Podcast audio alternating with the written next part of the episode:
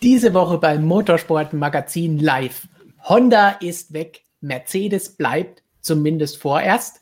Braucht die Formel 1 noch mehr und neue Hersteller? Darüber wollen wir jetzt diskutieren und natürlich auch, wie sieht es in anderen Rennserien aus? MotoGP, DTM, Formel E. Brauchen wir überhaupt Hersteller in unseren Rennserien? Das werden wir jetzt gleich untereinander und zusammen mit euch ausdiskutieren. Und natürlich werden wir auch wieder alle eure Fragen, die euch auf dem Rennsportherzen liegen, beantworten. Hoffentlich können wir das auch beantworten. Und damit Hallo an alle Motorsportmagazin.com Freunde. Servus an alle echten Racer da draußen. Hallo an Markus und an Robert. Servus. Servus. Schönen Abend. So, nach einem Wochenende ohne Formel 1, DTM und MotoGP geht's dieses Wochenende wieder richtig los. Ich hoffe, ihr seid auch schon alle ganz heiß auf das kommende Wochenende. Formel 1 auf deutschem Boden beim großen Preis der Eifel auf dem Nürburgring, die DTM in Zandvoort und die MotoGP in Le Mans. Besser geht's ja fast schon gar nicht mehr an diesem Rennwochenende. Markus, worauf freust du dich denn am meisten? Ja, ganz klar auf die DTM, ne Spaß. Natürlich freue ich mich auf die MotoGP, ist ja klar. MotoGP in Le Mans, es geht in die heiße Phase der WM, sechs Rennen haben wir noch. Äh, ja, bin schon wieder ganz heiß jetzt, muss ich sagen. Also eine Wochenende Pause war jetzt schön, aber jetzt nächste Tripleheader, das, das passt schon so, wenn es wieder abgeht. Das ist noch Motivation auf Tripleheader, das ist doch sensationell. Aber für euch ist es jetzt der zweite? Das ist jetzt der zweite Tripleheader, ja, und einer kommt dann noch. Ja, bei Formel 1 haben wir schon drei hinter uns, da ist die Begeisterung für Tripleheader nicht mehr ganz so stark wie bei euch. Aber mal schauen, wie sich das weiterhin entwickelt. Robert, Tripleheader gibt es in der DTM nicht, aber welche Highlights können wir dieses Wochenende erwarten? Ah, es waren genug Doubleheader gewesen, das reicht mir eigentlich auch aus. Es gab sogar einen Tripleheader, ehrlich gesagt, äh, wenn ich es noch richtig im Kopf habe.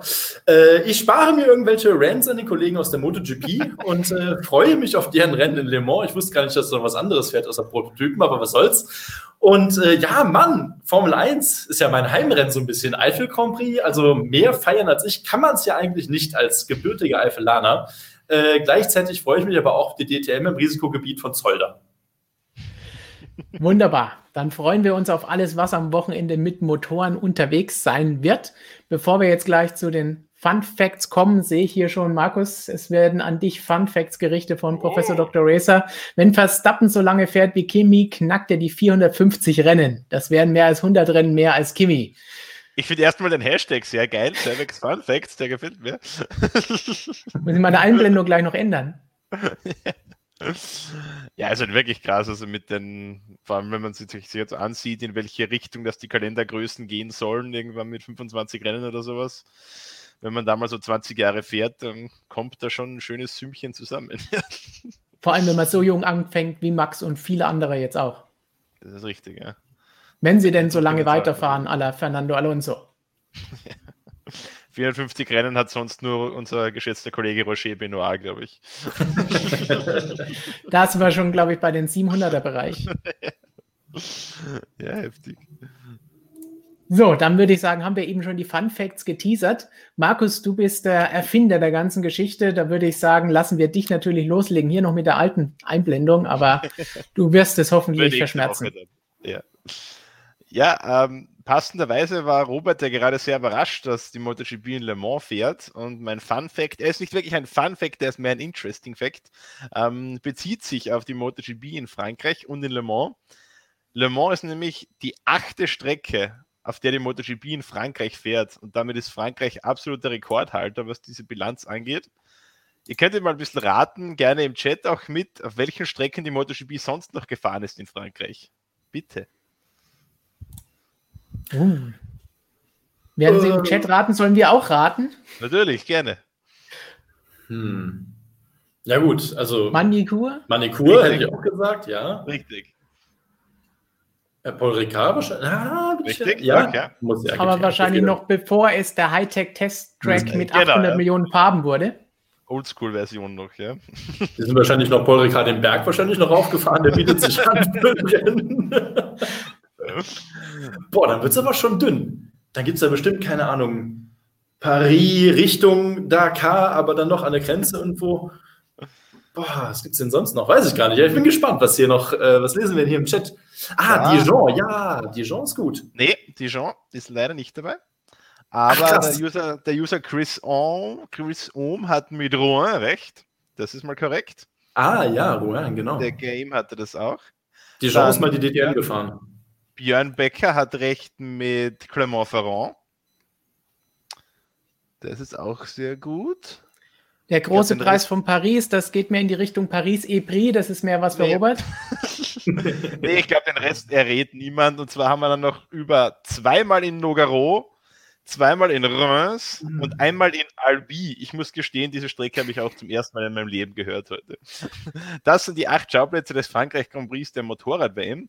Ähm, Nummer zwei in dieser Wertung ist interessanterweise Deutschland ähm, mit sieben unterschiedlichen Strecken, wobei ich äh, die Statistik ein bisschen komisch finde, weil da allein dreimal der Nürburgring drinnen ist mit Nürburgring Nordschleife, Nürburgring Südschleife und mit Nürburgring Grand Prix Kurs. Also so gesehen kann man da jetzt ein bisschen drüber diskutieren. Und dann kommen erst die Spanier mit sechs Strecken. Also die Franzosen da unangefochtener Rekordhalter.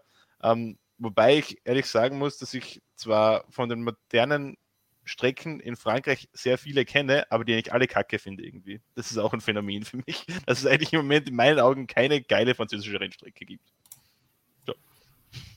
Ja, das außer der, außer der Le Mans im, im 24-Stunden-Layout, aber es ja. ist ja keine permanente Rennstrecke. In der Formel 1 erleben wir das Problem ja auch, dass Le Castellet die Leute jetzt nicht allzu sehr begeistert, aber Manicure jetzt auch mehr für die Kühe neben der Strecke ja. bekannt ist. Aber das ist voll gebürstet hier, der Kollege Zerwig. Ne? sind ja auch Zerwigs Fun Fact. ja. Aber was interessant ist, der Nürburgring, der hat halt gerne nicht nur hier die vielen Streckenversionen, mit denen er da auftaucht, sondern da haben wir zwar noch keine acht Titel, aber mittlerweile schon den vierten Titel für das Formel 1 Rennen. Denn wir waren schon großer Preis von Deutschland, großer Preis von Europa, großer Preis von Luxemburg und jetzt eben der große Preis der Eifel. Also da ist schon einiges geboten an Namensvielfalt. Absolut. Aber das ist nicht mein Fun Fact. Ah, ich darf gerade fragen, ist das jetzt ein Funfact? Finde ich auch, ich finde den gut. ah, darf ich mit meinem Funfact kommen? Jo, komm. Cool. Also, ähm, ich bin ja gerade so ein bisschen in der, äh, in der Arbeit fürs neue Printmagazin, von daher die aktuellen News. Ja, deswegen habe ich so ein bisschen geschaut, okay, was passt denn in die aktuelle Zeit? Und habe mal geschaut. Und das ist die Frage erstmal an euch und auch bitte kurz in den Chat, schnelle Antwort äh, innerhalb von 60 Sekunden. Was war das, laut Wikipedia, kälteste Formel 1 Rennen aller Zeiten bisher. Habt ihr eine Idee, was denn das, wie viel Grad das gewesen sein könnten beim kältesten Formel 1 Rennen aller Zeiten, laut Wikipedia? Außentemperatur oder Asphalttemperatur? Außentemperatur. Außentemperatur.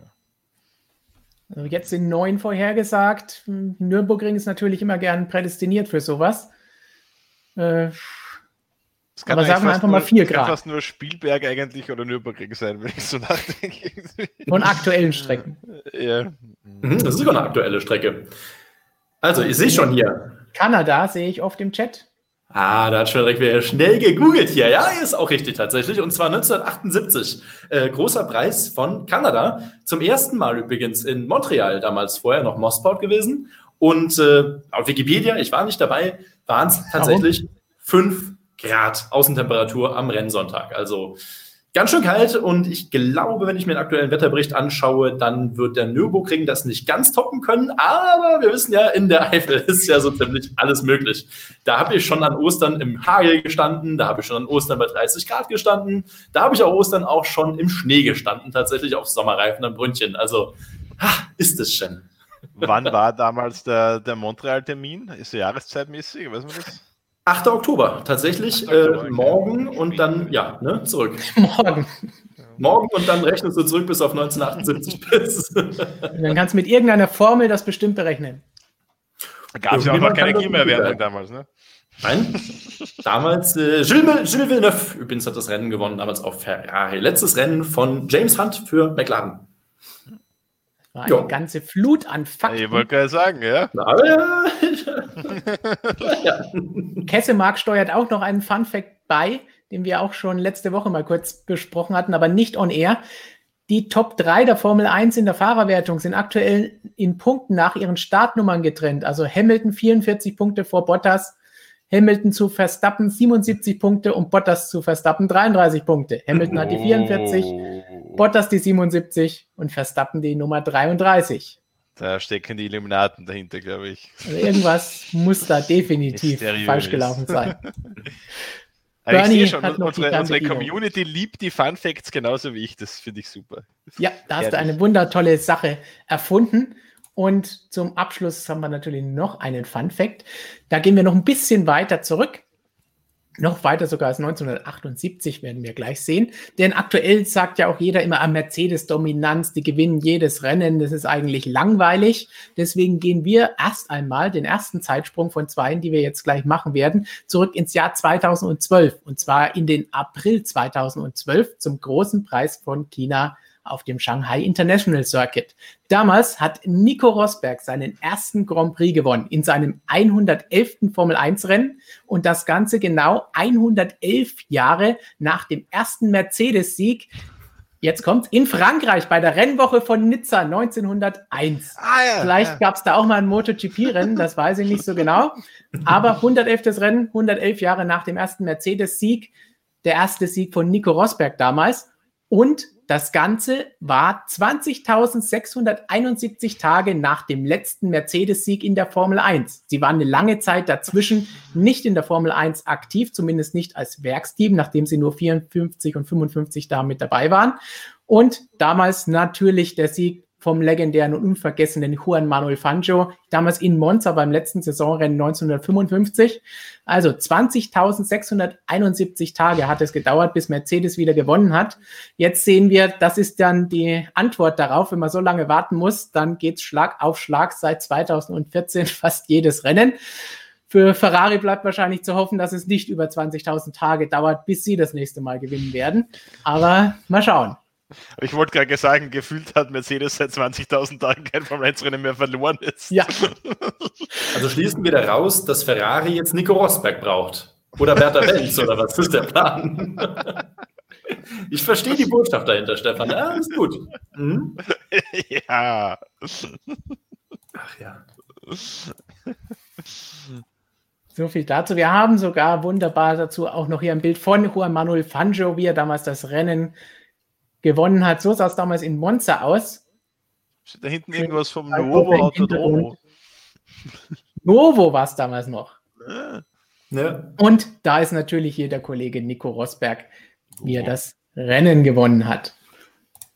So, passend dazu haben wir jetzt natürlich auch noch mehr Fragen zu Fun Facts bekommen. Und eins wollen wir dabei unbedingt noch loswerden vom Professor Dr. Racer. Juhu, endlich wieder beim Livestream dabei. Hallo an alle, die schon dabei sind und alle, die sich gerade noch einschalten, kein Problem. Deswegen machen wir die Fun Facts zum Aufwärmen als Warm-up, damit ihr zum Hauptthema gleich mit dabei seid. Was ist mit, mit Toyota? Sie sind doch Vorreiter in Sachen Hybrid. Das wäre doch perfekt mit ihrer Firmenphilosophie vereinbar und würden sicher einen guten Motor bauen, sagt Professor Dr. Racer. Und natürlich haben wir da gleich gesagt, hey, Toyota, die sind in Köln-Marsdorf, das liegt doch auf dem Weg zum Nürburgring. Und da haben wir unseren Christian doch heute gleich mal vorbeigeschickt. Ja, leider kann ich heute nicht beim Livestream dabei sein, weil nachdem Honda den Ausstieg aus der Formel 1 bekannt gegeben hat, bin ich gleich direkt nach Japan gereist. Nein, ich bin natürlich hier in Köln bei Toyota Motorsport in Köln-Marsdorf. Hat sich angeboten, vor dem Eifel Grand Prix am Nürburgring kleinen Abstecher hierher zu machen. Wir durften uns bei Toyota ein bisschen umsehen und der ein oder andere kennt das natürlich von euch. Hier entstehen ja aktuell die Le Mans Prototypen von Toyota, mit denen sie jetzt den dritten Sieg bei den 24 Stunden von Le Mans in Folge eingefahren haben. Hier wird auch schon ganz fleißig an der Zukunft entwickelt. Das neue Auto wird gerade in dem Moment, glaube ich, zusammengeschraubt. Wir waren auch im Windkanal, unten drunter unter dem Windkanal, wo die historischen Boliden ausgestellt sind. vor allem hat uns natürlich auch die Formel 1 Historie von Toyota interessiert. Hier wurden die Boliden von Ralf Schumacher, Timo Glock und Co. ja entwickelt und gebaut. Und da haben wir sehr ein, ein sehr interessantes Gespräch führen dürfen, ähm, sind weit zurückgegangen in der Geschichte. Sehr interessant und ihr könnt euch auf die Geschichte freuen in der nächsten Printausgabe des Motorsportmagazins. Bis dahin wünsche ich euch jetzt noch viel Spaß im Livestream und dann ab morgen natürlich Eifel Grand Prix direkt an der Rennstrecke vom Nürburgring. Wir freuen uns natürlich allen voran auch auf Mick Schumacher im ersten freien Training im Alpha. Also das heißt, wir können uns auf jede Menge Action freuen. Bleibt auf jeden Fall dran beim motorsportmagazin.com. Soweit dazu, was Christian für einen kurzen Einspieler hält. Das war sein kleiner Einblick zu, zu seinem Besuch in Köln-Marsdorf bei Toyota. Ihr werdet das, wie gesagt, demnächst auch bei uns in unserem neuen Magazin lesen können. So sieht die aktuelle Ausgabe aus, noch mit Fernando Alonso vorne auf dem Titel im neuen Heft. Dann gibt es jemand anderen vorne drauf. Markus wird sich da ganz besonders drauf freuen, wenn Klaus das die nächsten Tage designen wird. Weitere Geschichten in unserer aktuellen Ausgabe könnt ihr euch noch sichern. Unter anderem geht es da natürlich auch um Alonso selber, aber eben auch schöne Geschichten über die Kopierstreit in der Formel 1 oder auch wie es bei Alex Elben so abgeht bei Red Bull und ob er weiterhin mit dabei bleiben soll. Bestellen könnt ihr das Ganze natürlich in der Beschreibung einfach unter dem Like-Button mehr anklicken und dann seht ihr einen schönen Link, wo ihr das Ganze auf unserer Webseite bestellen könnt, damit ihr es direkt nach Hause geliefert bekommt und auch vor allen Dingen nicht nur diese aktuelle Ausgabe, sondern schon gleich die nächste mit dazu. Im Doppelpack Doubleheader MSM Magazin besser kann es ja eigentlich gar nicht mehr gehen. Tripleheader wird ein bisschen schwierig, aber wir arbeiten dran. Kriegen wir auch hin. Na klar, ist ja sonst nichts. Richtig, wir haben sonst nichts zu tun, deswegen streamen wir auch. Ich habe hier auch schon wieder schöne weitere Fun Facts gelesen. Zum Beispiel habe ich gelesen, dass rechts oben, also hier der Kollege da, das ist Markus, nicht Christian, weil ihr euch ja so zum Verwechseln ähnlich seht, wurde im Chat schon festgehalten. Ja, sie könnten Brüder sein. Vielleicht sind es auch Christians Fun Facts, wer weiß. Ja. Aber ob der so viel über MotoGP weiß, ist natürlich die Frage ja. bei der ganzen Geschichte. Dann, bevor wir zu mehr, ja, vielleicht auch Fun Facts, aber auf jeden Fall zu mehr Fragen und Antworten von euch kommen, wollen wir uns doch einmal unserem Hauptthema heute widmen. Und da geht es um die Formel 1 und die darin noch engagierten Hersteller. Denn wir wissen es, am Freitag ist die Bombe geplatzt. Honda steigt Ende 2021 aus der Formel 1 aus. Ihr habt sicherlich alle das Video von Christian schon dazu gesehen. Wenn nicht, nach diesem Stream solltet ihr euch das unbedingt anschauen. Da wird das Ganze auch nochmal detailliert erklärt, was da am Freitag alles vor sich gegangen ist. Aber Honda steigt aus, auch ein kleiner Funfact vielleicht, zum insgesamt vierten Mal bereits in seiner Geschichte steigen sie aus der Formel 1 aus. Das heißt, in den 16 Jahren, als sie dabei waren, sind sie ausgestiegen. In den 90ern dann Ende der 2000er Jahre im Rahmen der Finanzkrise und jetzt zum vierten Mal Ausstieg von Honda aus der Formel 1. Also das ist, glaube ich, genau das, was Bernie Ecclestone immer gemeint hat mit die Hersteller kommen und gehen, wie sie wollen. Und das zeigt Honda in diesem Moment ganz genau so, egal ob Motorenlieferant oder als Werksteam, sie kommen und gehen, wie es ihnen gerade passt. Und diesmal ist der Grund dafür ganz klar, dass sie daran arbeiten wollen, klimaneutral zu werden. Haben sich, glaube ich, ein Ziel bis 2050 gesetzt. Das heißt, auf die Fahnen geschrieben, Umweltschutz, CO2-neutrale Technologien wollen sie entwickeln. Und der Grund dafür, dass sie nicht mehr in der Formel 1 sein können, ist, dass sie intern anscheinend so einen Ressourcenengpass haben, dass sie jemanden brauchen, der da Wissen hat, Know-how hat und daran arbeiten kann. Und deswegen ziehen sie die Ingenieure von der Formel 1 ab, die Ressourcen und das Geld, das Budget von dort ab und konzentrieren sich auf dieses neue Projekt, an dem sie jetzt arbeiten. Äh, ich weiß aus den Kommentaren, dass ihr das äh, unterschiedlich gesehen habt. Eine haben, einige haben geschrieben, ja, das finde ich toll, dass sie so ein Ziel ausgeben und dass sie sich darauf konzentrieren. Andere haben gesagt, okay, das ist aber eine sehr fadenscheinige Geschichte. Wir wollen jetzt nicht zu sehr auf diese Gründe eingehen, aber so ein bisschen kann man durchaus sagen, hm, ja, wenn die Ressourcen nicht da sind, ist es nachvollziehbar, dass sie das so umschichten. Andererseits kann man natürlich auch sagen, wir haben in der Formel 1 die effizientesten Motoren, die es in dieser Hinsicht gibt mit diesen Power Units, die 2014 eingeführt wurden, haben wir Effizienzwerte, die es vorher absolut nicht gegeben hat und die jetzt erreicht werden.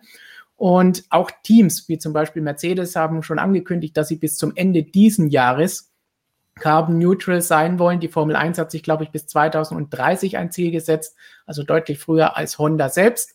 Im nächsten Jahr soll auch äh, Sustainable Fuel eingeführt werden. zunächst mal noch mit 10% Anteil, aber in Zukunft vielleicht steigern bis zu 100% Anteil. Das heißt, die Formel 1 und die Ziele, die sie haben, auch mit dem neuen Motorenreglement ab 2026, ist da schon auf einem Weg, wo man, wenn man böse ist, sagen kann, hey, ihr zieht euch jetzt da zurück, wo ihr das alles vielleicht schon erreicht habt oder schon einen großen Schritt gemacht habt und fangt dann etwas ganz anderes an. Warum macht ihr das Ganze? Warum dieses Projekt stoppen, das schon auf dem richtigen Weg ist, den ihr eigentlich einschlagen wollt? Die Begründung war eben, dass sie diese Ressourcen intern so brauchen und dass sie jetzt diese hunderten Ingenieure, die am Formel 1 Projekt arbeiten und das Wissen haben und auch diese hunderten Millionen von Dollar oder Yen oder was auch immer nun auch auf dieses Projekt bündeln können. Da kommt jetzt diese Frage rein, ist die Formel 1 für einen Motorenhersteller zu teuer? haben wir hier schon öfter darüber diskutiert. Als reiner Motorenhersteller würde ich sogar sagen, sieht es da ziemlich schlecht aus. Und ja, ist es eigentlich zu teuer, denn sie bekommen ja aktuell nichts. Es wird darüber diskutiert, ob es vielleicht auch Preisgelder für Motorenhersteller geben soll. Aber aktuell zahlen sie drauf, sie entwickeln das Ganze, was nicht sehr, sehr billig ist. Sie haben keine großartigen Kunden, an die sie alles verkaufen könnten. Und selbst da, Mercedes macht keinen Gewinn mit dem Verkauf von den Motoren an ihre drei, vier Teams. Das reicht nicht aus. Und da haben wir auch eine passende Frage im Vorfeld bekommen von Noel Schumpert. Verdienen die Teams Geld mit der Formel 1? Und wenn ja, wie? Das ist nämlich jetzt genau die Frage, wenn Motorenhersteller nichts verdienen, verdienen denn dann die Teams irgendetwas an der ganzen Geschichte oder warum sind denn die da alle mit dabei? Und da kann man sagen, Mercedes geht so ein bisschen genau den anderen Weg zu dem, was Honda gesagt hat, denn wie wir gleich sehen werden, versuchen sie ihre Verbindung zur Formel 1 jetzt sogar noch ein bisschen verstärkt einzusetzen und das Ganze ein bisschen mehr in den Vordergrund zu spielen, weil es gab ja jetzt lange in den letzten Wochen, wir haben ja auch in Videos und Streams lange darüber diskutiert, Diskussionen, Gerüchte, Spekulationen, steigt Mercedes aus, wird das Team vielleicht verkauft, bleiben sie nur noch als Motorenhersteller mit dabei wo wir ja auch alle gesagt haben, also den Fall, wenn Sie machen, können wir rein wirtschaftlich nicht nachvollziehen. Zunächst mal haben Sie dieses Jahr das Concord Agreement bis 2025 unterschrieben. Dieses enthält allerdings die Möglichkeit, mit einer gewissen Vorlaufzeit zum Ende eines Jahres auszusteigen. Das heißt, das ist nicht hundertprozentig so eine super sichere Geschichte. Dann ist das Wichtige bei Mercedes, wo es als Team nicht nur auf der Strecke am besten dasteht, dass sie auf dem besten Weg sind, alle Kosten selbst zu tragen oder vielleicht sogar irgendwann einen kleinen Gewinn aus dem Formel-1-Team herauszuziehen, ohne dass Mercedes-Benz oder Daimler irgendwelches Geld darauf nachschießen muss. Denn durch den Budget Cap sinkt alles jetzt erstmal auf 149 Millionen im Jahr. Dazu kommen die vielen Sponsoreneinnahmen, die sie haben durch ihren Titelsponsor mit den schönen äh, grün-blauen Elementen oder ihrem neuen Sponsor dieses Jahr mit den roten Elementen auf dem schwarzen Auto. Das heißt, da nehmen sie viel Geld ein. Sie sind erfolgreich, wie wir vorhin schon festgestellt haben. Das heißt, von 1955 bis 2012 hätten sie nicht so viel Preisgelder bekommen. Aber jetzt, jetzt sieht das natürlich ganz anders aus in den über 20.000 Tagen, wie Markus gesagt hat, in denen sie jetzt Rennen gewonnen haben und keins mehr verloren haben gefühlt. Das heißt, das sind alles Einnahmen, die das Team bekommt und mit denen sie natürlich jetzt auch gut dastehen. Und mit denen dann Daimler sagen kann, okay, wir bekommen jetzt obendrauf für den kleinen Zuschuss aktuell oder immer weniger in Zukunft oder vielleicht mal gar keinen mehr, einen Marketingwert, der sich gewaschen hat. Und zwar nicht nur in der Zielgruppe hier bei Formel 1 und Motorsport Hardcore-Fans, wie uns jetzt zuschauen, sondern eben auch bei allen anderen, die überall bombardiert werden, in den Nachrichten oder Zeitungen lesen und hören, Mercedes hat gewonnen, die sind gut, die sind schnell. Das ist der Sinn, warum die ganzen da mit dabei sind. Bevor wir jetzt noch mehr zu AMG kommen, wie sieht es denn in anderen Rennserien aus? Verdienen die Teams und Hersteller damit Geld? MotoGP, DTM, was ist da los? Ja, ich kann mal anfangen mit DTM. Nee. ich fange mit MotoGP an. Ähm, verdienen die Hersteller damit Geld? Hm, schwer zu sagen. Ähm, es ist ja in der MotoGP ein bisschen anderer Fall, als wir es jetzt in der Formel 1 haben. Wir haben dort, jeder Hersteller hat sein Werksteam und Yamaha, Ducati, Honda und KTM haben noch zusätzlich Kundenteams, an die die Motorräder verkauft bzw. geleast werden eigentlich. Ähm, kostendeckend wird es im Normalfall nicht sein. Aber wie du es angesprochen hast, Stefan, äh, der Werbewert hat eine unglaubliche Bedeutung und meiner Meinung nach, und ich glaube, da werden mir die meisten Leute recht geben, wenn man ein sportliches Motorrad oder sportliche Motorräder für die Straße verkaufen will, dann muss man auch in der MotoGP mit dabei sein. Äh, so erhält man einfach diese Kredibilität quasi, diese Glaubwürdigkeit, auch wenn natürlich das MotoGP-Bike mit dem Motorrad, das man für die Straße kaufen kann, eigentlich nichts gemein hat. Aber man baut sich eben sportliches Image auf, man wird interessant, man steht in der Öffentlichkeit, man bleibt im Gespräch und darum geht es im Endeffekt für die Hersteller. Ähm, über die Kundenteams kommt wieder ein bisschen Kohle rein, aber das sind ein paar Millionen im Jahr, also das ist definitiv nicht Kosten. Äh, deckt die ganzen Kosten nicht ab. Mit den ganzen Sponsorennamen und so muss man auch sagen, ist sehr unterschiedlich. Ähm, Ducati zum Beispiel hat mit Philip Morris einen sehr großen Sponsor im Hintergrund. Äh, Honda bekommt von Repsol viel. Äh, Yamaha mit Monster Energy, die haben relativ große Sponsoren. KTM natürlich auch mit Red Bull. Und dann gibt es Teams wie Suzuki oder Aprilia, wo eigentlich kein großer Sponsor dabei ist, wo man da eben auch nicht auf die Refinanzierung hoffen kann quasi. Also ich glaube, wenn man rein jetzt die Ausgaben, Einnahmen aus der MotoGP betrachtet, ist es wahrscheinlich für jeden Hersteller ein Minusgeschäft, aber eben über den Werbewert, denke ich, äh, macht es schon für alle Sinn oder zumindest für die Sinn, äh, die vorne an der Spitze mit dabei sind. Gibt natürlich auch noch Marken, die das äh, anders spielen, zum Beispiel BMW, da ist man, war man jahrelang eigentlich gar nirgends dabei. Jetzt ist man in der Superbike wieder ein bisschen dabei. Äh, Gleiches bei Kawasaki. Ähm, nur ich denke, ähm, den ganz großen Werbewert wird man über die Superbike WM nie erhalten. Da muss man in die MotoGP gehen. Äh, und deswegen, meiner Meinung nach, für einen Hersteller von sportlichen Motorrädern ist ein Einstieg in die MotoGP alternativlos. Koste es, was es wolle, im wahrsten Sinne des Wortes. Robert, wie sieht DTM, Formel E und Co. aus? Mhm, also, den Hersteller, der Profimotorsport betreibt und damit Geld verdient, also bares Geld von mir aus auch per Überweisung, der muss noch geboren werden und das muss mir auch die Formel 1 erstmal zeigen, dass man selbst unter Budget Cap äh, und mit immer mehr Verringerung der Kosten, dass man da irgendwo Geld verdienen möchte. Denn im Motorsport ist es meist so, wenn du Geld hast, gibst es aus und irgendeiner liegt noch ein bisschen was drauf. Also, da bin ich mal nicht so blauäugig wie manch anderer Kollege. Ähm, in der DTM ist es tatsächlich so, wir haben ja aktuell noch zwei Hersteller, Audi und BMW, früher waren es mal ein paar mehr.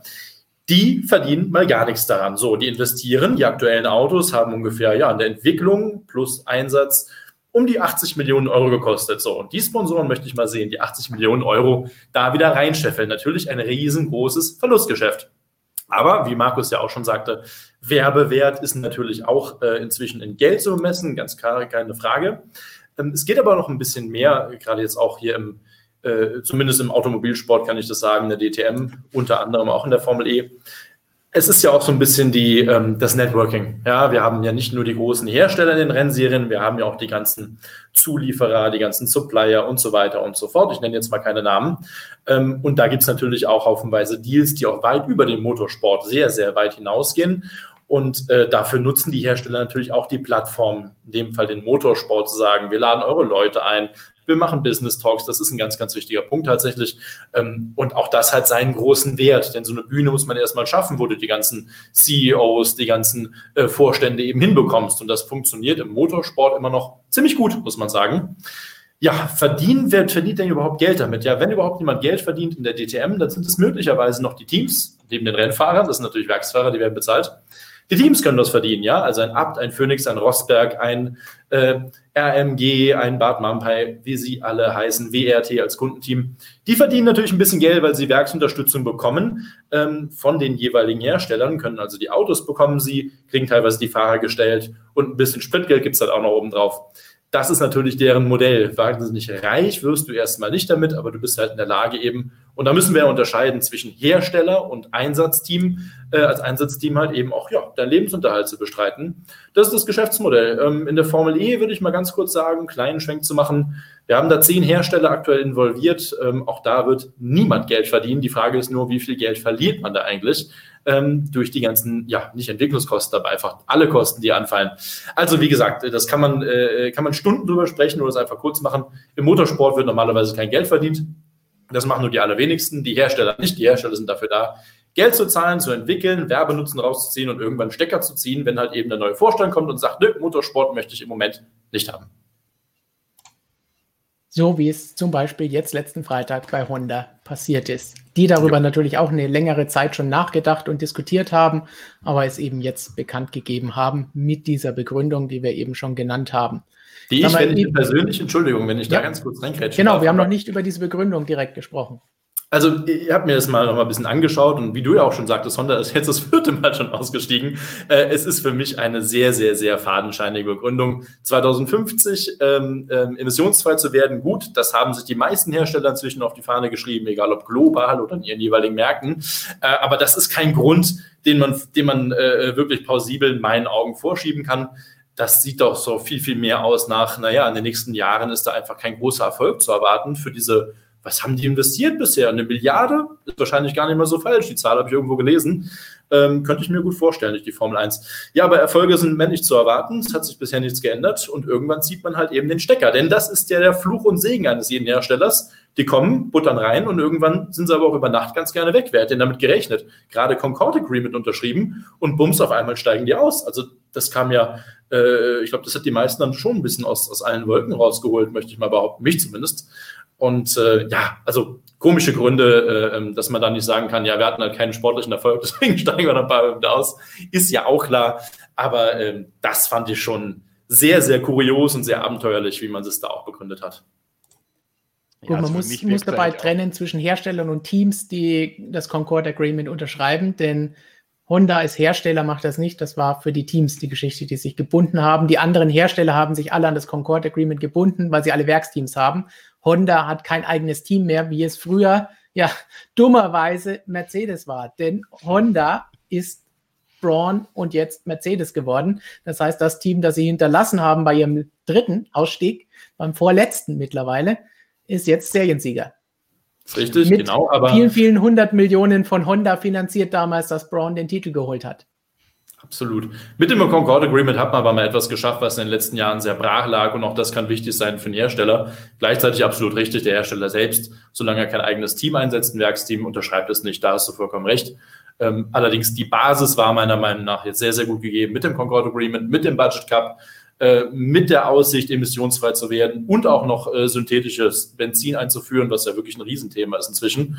Also ja, noch mehr Argumente hätte man dem Hersteller, glaube ich, nicht liefern können, äh, in der Formel 1 längerfristig zu bleiben.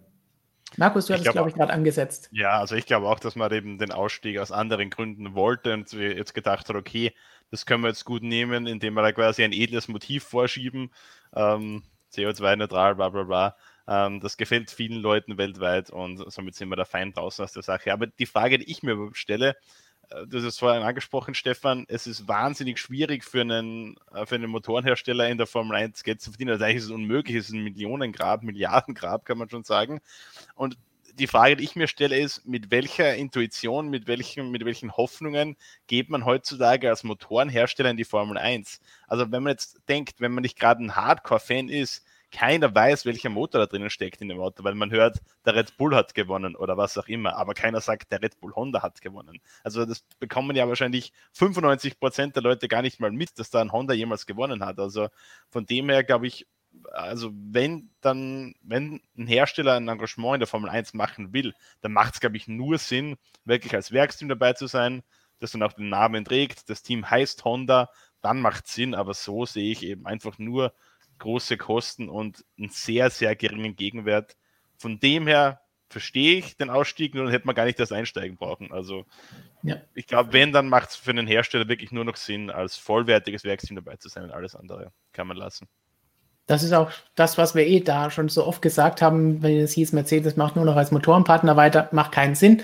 Die anderen sind alle schon mit dabei, als Werksteams auch gekommen mit ihrem eigenen Team und beliefern dann noch Kunden, was ein schönes Beibrot ist, um die äh, Finanzierungskosten für die Entwicklung der Power Units so ein bisschen, äh, ein bisschen auszugleichen, aber bei weitem nicht.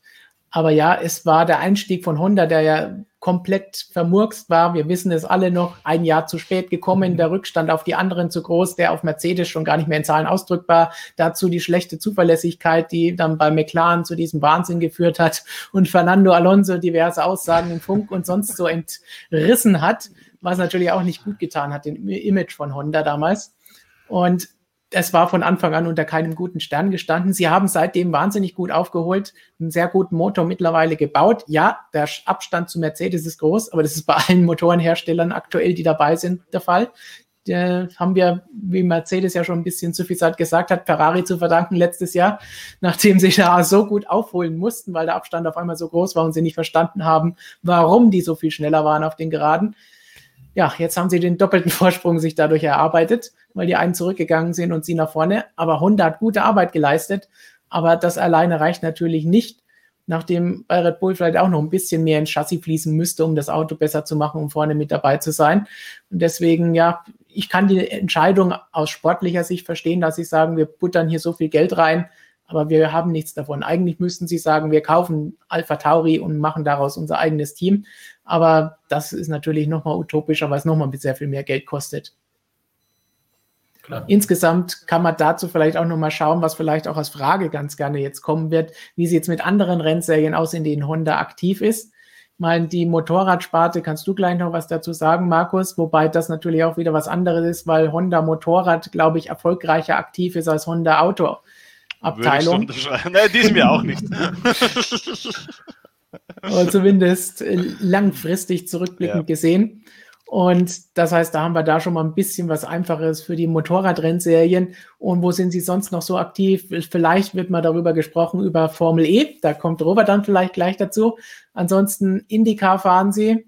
Das wird allerdings nicht von Honda Japan direkt finanziert, sondern von Honda in den USA. Das heißt, es ist wieder jemand anderes, der die Entscheidungen trifft und das Geld aufbringen muss und irgendwelche Super GT und Formula Nippon oder was es sonst so gibt in Japan sind natürlich lokale Geschichten, wo das Geld auch andere Töpfe entspricht und entspringt. Das heißt, auch da muss man natürlich schauen, dass das deswegen nicht sofort gecancelt wird, sondern erstmal Formel 1 die große Sache. Und das war, was Japan entscheidet. Wie sieht es aus mit Motorrad? Ja, also ich muss jetzt gestehen, ich weiß nicht genau, wo jetzt die Kohle für das Formel 1 Engagement nicht hergekommen ist, aber äh, im Motorradsport, MotoGP und Superbike ist es ja so, dass das von der Honda Racing Corporation, HRC, betrieben wird, was eigentlich ein Subunternehmen ist, kann man sagen, von Honda. Ähm, also von dem her gibt es da vielleicht einen kleinen Unterschied auch zur Formel 1. Ähm, ja, Stefan, wie du es gesagt hast, natürlich in der MotoGP war in den letzten Jahren mit Abstand der erfolgreichste Hersteller, hat einige Male das Triple eingefahren aus Fahrertitel, aus Teamtitel und aus Konstrukteurstitel. Äh, diesem Jahr sieht es schlecht aus, äh, in erster Linie, weil Marc Marquez verletzt ist. Ähm, dieses Jahr noch keine Podiumsplatzierung, aber ich denke, wenn Marc Marquez zurück ist, ähm, dann werden da auch die Erfolge wieder zurückkehren. Ähm, von dem her, Honda ist der größte äh, Motorradhersteller der Welt. MotoGP ohne Honda, Honda ohne MotoGP kann ich mir nicht vorstellen, wird es, denke ich, nicht mehr geben. Das ist wie Formel 1 und Ferrari. Ähm, auch wenn es dann mal Ups und Downs gibt, mal schlechtere Zeiten in der Beziehung, aber äh, im Endeffekt findet man da immer wieder zueinander. Honda hat damals auch 2016, als die Einführung der Einheitselektronik kam, auch da hat man groß mit Ausstieg gedroht, natürlich ist es nicht passiert. Also es wird auch immer mehr als, als Druck mit verwendet und ähm, diese Bündnisse zwischen der FEM, zwischen Promoter Dorner und Honda, die sind auch so gut mittlerweile. Äh, man beliefert der Nachwuchsserien etc. Also einen Ausstieg kann ich mir dann nicht vorstellen. Äh, in der Superbike WM ist man seit diesem Jahr wieder werkseitig dabei. Das wurde zwischenzeitlich über Kundenteams in Europa gelöst. Dieses Jahr wieder ein voll, vollwertiges Werksteam, eben über HRC betrieben. Ähm, das läuft mittelmäßig, würde ich mal sagen. Wie ich es vorhin gesagt habe, der Werbegegenwert ist jetzt auch relativ bescheiden in der Superbike WM.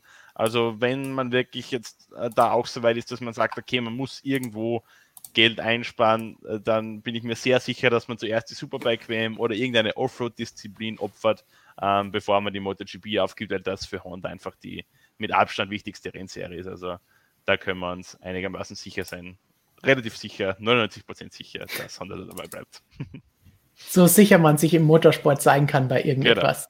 Genau. 99 Prozent wie der Vertrag von Valentino Rossi in den letzten sieben Monaten.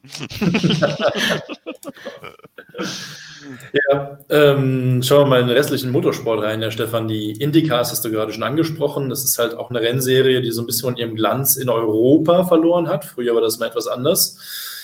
Von daher, boah, da stecke ich auch gar nicht so wahnsinnig tief drin, aber das Engagement soll ja auch weitergeführt worden, äh, wie glaube ich auch kommuniziert worden ist, wenn ich es richtig gelesen habe. Ähm, ganz interessant finde ich mal kurz zum Blick nach Japan, die Super GT. Ja, ist lokaler Markt, ist richtig. die haben ein ganz interessantes Finanzierungsmodell, wo das eben auch funktioniert, dass auch die drei großen japanischen Hersteller auch durchgehend dabei sind. Ähm, da zahlen nämlich die Reifenhersteller einen Großteil der Kosten. Das ist eine unglaublich reifendominierte Serie. Es gibt einen Reifenkrieg, also einen offenen Wettbewerb in der japanischen Super GT, also dem Pendant zur DTM. Äh, ich durfte ja letztes Jahr in Fuji sein, bei diesem Showrennen. Sehr, sehr spannend, da mal Einblick zu bekommen. Und es ist tatsächlich so, die Autos werden um die Reifen herum entwickelt und die, und die Reifenlieferanten, Hersteller, äh, äh, buttern da wirklich wahnsinnig viel rein. Das sieht man oftmals auf den Rennover-Rolls von den Fahrern, wenn die mal schaut. Die sehen aus wie eine NASCAR, so komplett vollgekleistert. Also darin äh, engagiert man sich noch, aber ja, es kriegt in Deutschland oder in Europa ja auch kaum jemand mit, muss man so sagen, äh, auch wenn Super GT natürlich ein toller Sport ist. Von daher muss ich sagen, jetzt durch den äh, Formel 1-Ausstieg, also da hat Honda schon im Vierradbereich meiner Meinung nach schon stark an, an äh, ja, wie sagt man, an Prestige irgendwo eingebüßt, mit Sicherheit. Ja. Also da ist aktuell mal nicht viel anderes zu sehen. Ne? Formel E ist man auch nicht drin, äh, von Le Mans hört man da im Moment auch nichts. Und das sind ja die anderen großen Rennserien im Vierradbereich. Von daher, da sieht man mal was von Formel 1 Engagement, auch wenn der Name nicht ständig erwähnt wird, weil halt eben nur Motorenlieferant, was das aber schon für einen Impact haben kann. Ne? Du hast jetzt Formel E angesprochen.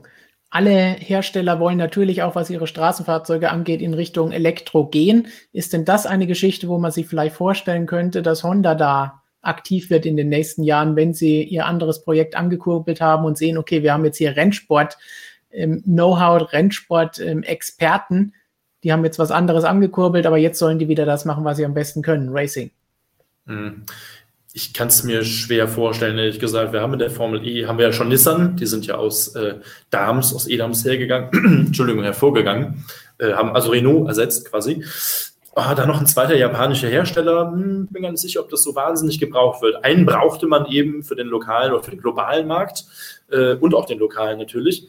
Zweiten glaube ich nicht. Und wir müssen auch mal unterscheiden zwischen Formel E und Formel 1. Das sind so andere Voraussetzungen, die du brauchst so viel weniger Geld, um diese Formel E zu betreiben im Vergleich zu Formel 1. Also da könntest du trotzdem noch die, äh, keine Ahnung, vielleicht ein Fünftel deiner Ingenieure aus der Motorabteilung aus der Formel 1 könntest du in der Formel E unterbringen, dann hast du schon ein Team fertig. Also das eine Deswegen. muss das andere, genau, das eine muss das andere nicht ausschließen. Das sehen wir bei Mercedes, machen äh, als einziges Team allerdings auch beide äh, Rennserien gleichzeitig ich, ich bin, schwer zu sagen, aber ich glaube nicht, dass man sagt, okay, wir gehen aus der Formel 1 raus und gehen dann aber irgendwo in die Formel E rein.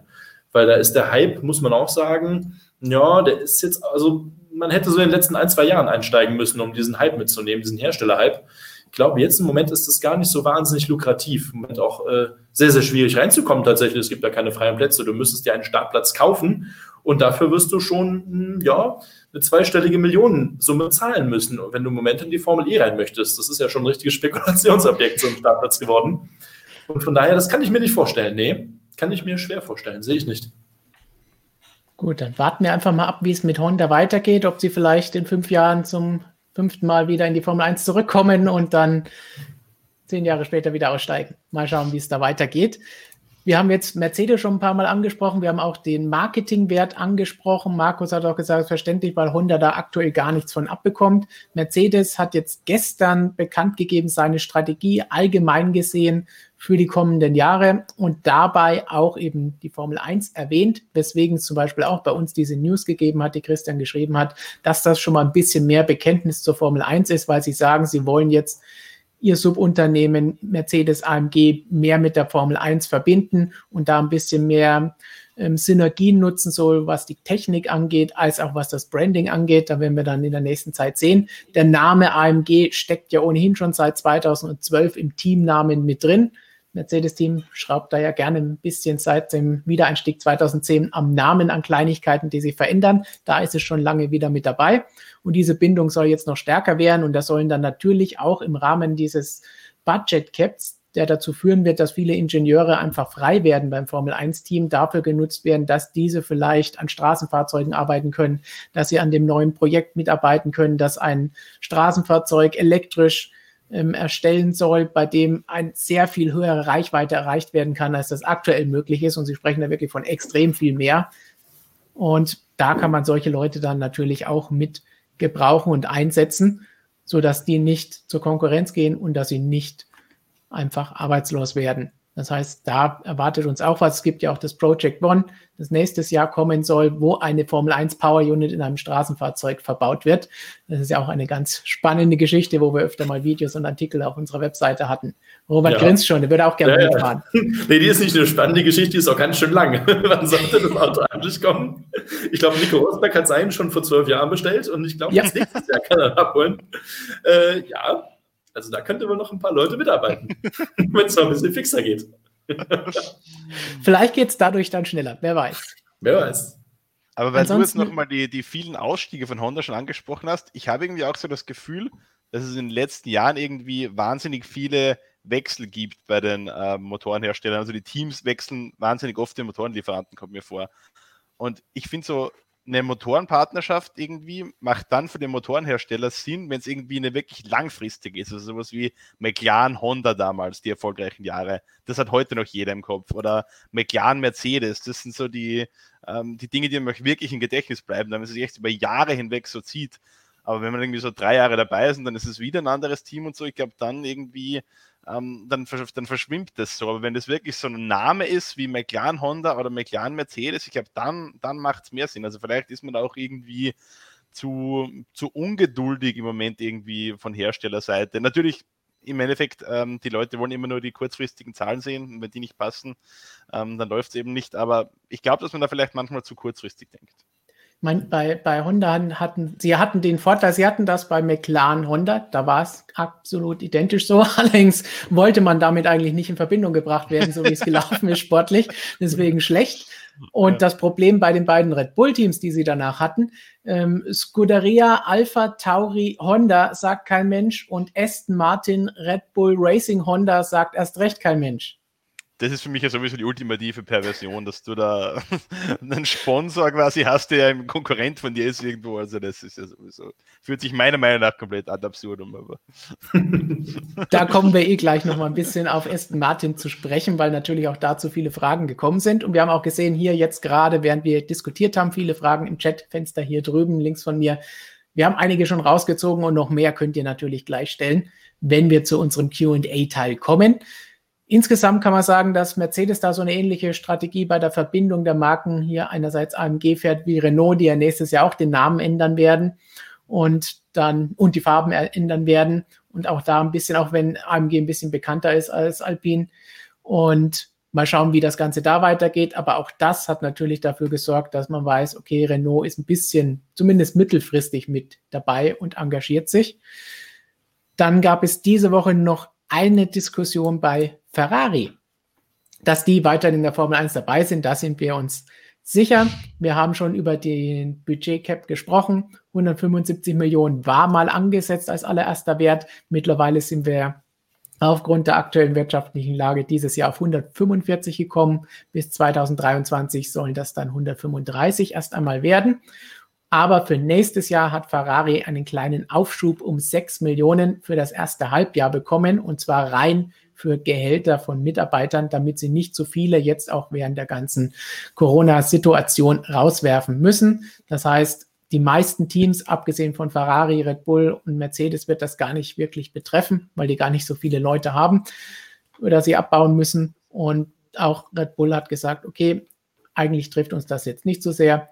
Aber Ferrari, die auf ungefähr dem gleichen Budgetniveau von 400 Millionen plus minus äh, agieren, werden da auf jeden Fall noch davon Gebrauch machen können und die Leute entsprechend weiterhin beschäftigen können für ein halbes Jahr bis Mitte nächsten Jahres. Wenn man hier die, die Werte anschaut, Ferrari als italienisches Unternehmen haben wir da nicht, aber britische Unternehmen müssen ihre Werte bekannt geben. Für 2019 hatten wir 432 Millionen bei Mercedes und 307 bei Red Bull. Das sind schon interessante Werte, wenn man dann hört, 145 ist nächstes Jahr angesagt. Das heißt, da muss man sich mehr als halbieren teilweise. Ja, da gibt es halt dann keine Austern mehr in der Hospitality. Da wird ein bisschen gespart mal. Damit ist dann Schluss, das ist richtig. Ja, das sind Summen einfach, die sind auch heute irgendwann einfach nicht mehr so richtig Ja, das kannst du dir einfach nicht mehr leisten als, als Brand heute. Wir haben Corona, jetzt darf man das Wort auch mal sagen, das ist mir jetzt egal, ob das jetzt YouTube hier äh, zensiert oder downrankt oder was weiß ich. Es ist halt nun mal so. Und dann kannst du nicht ankommen und sagen, ja, 400 Millionen, 300 Millionen.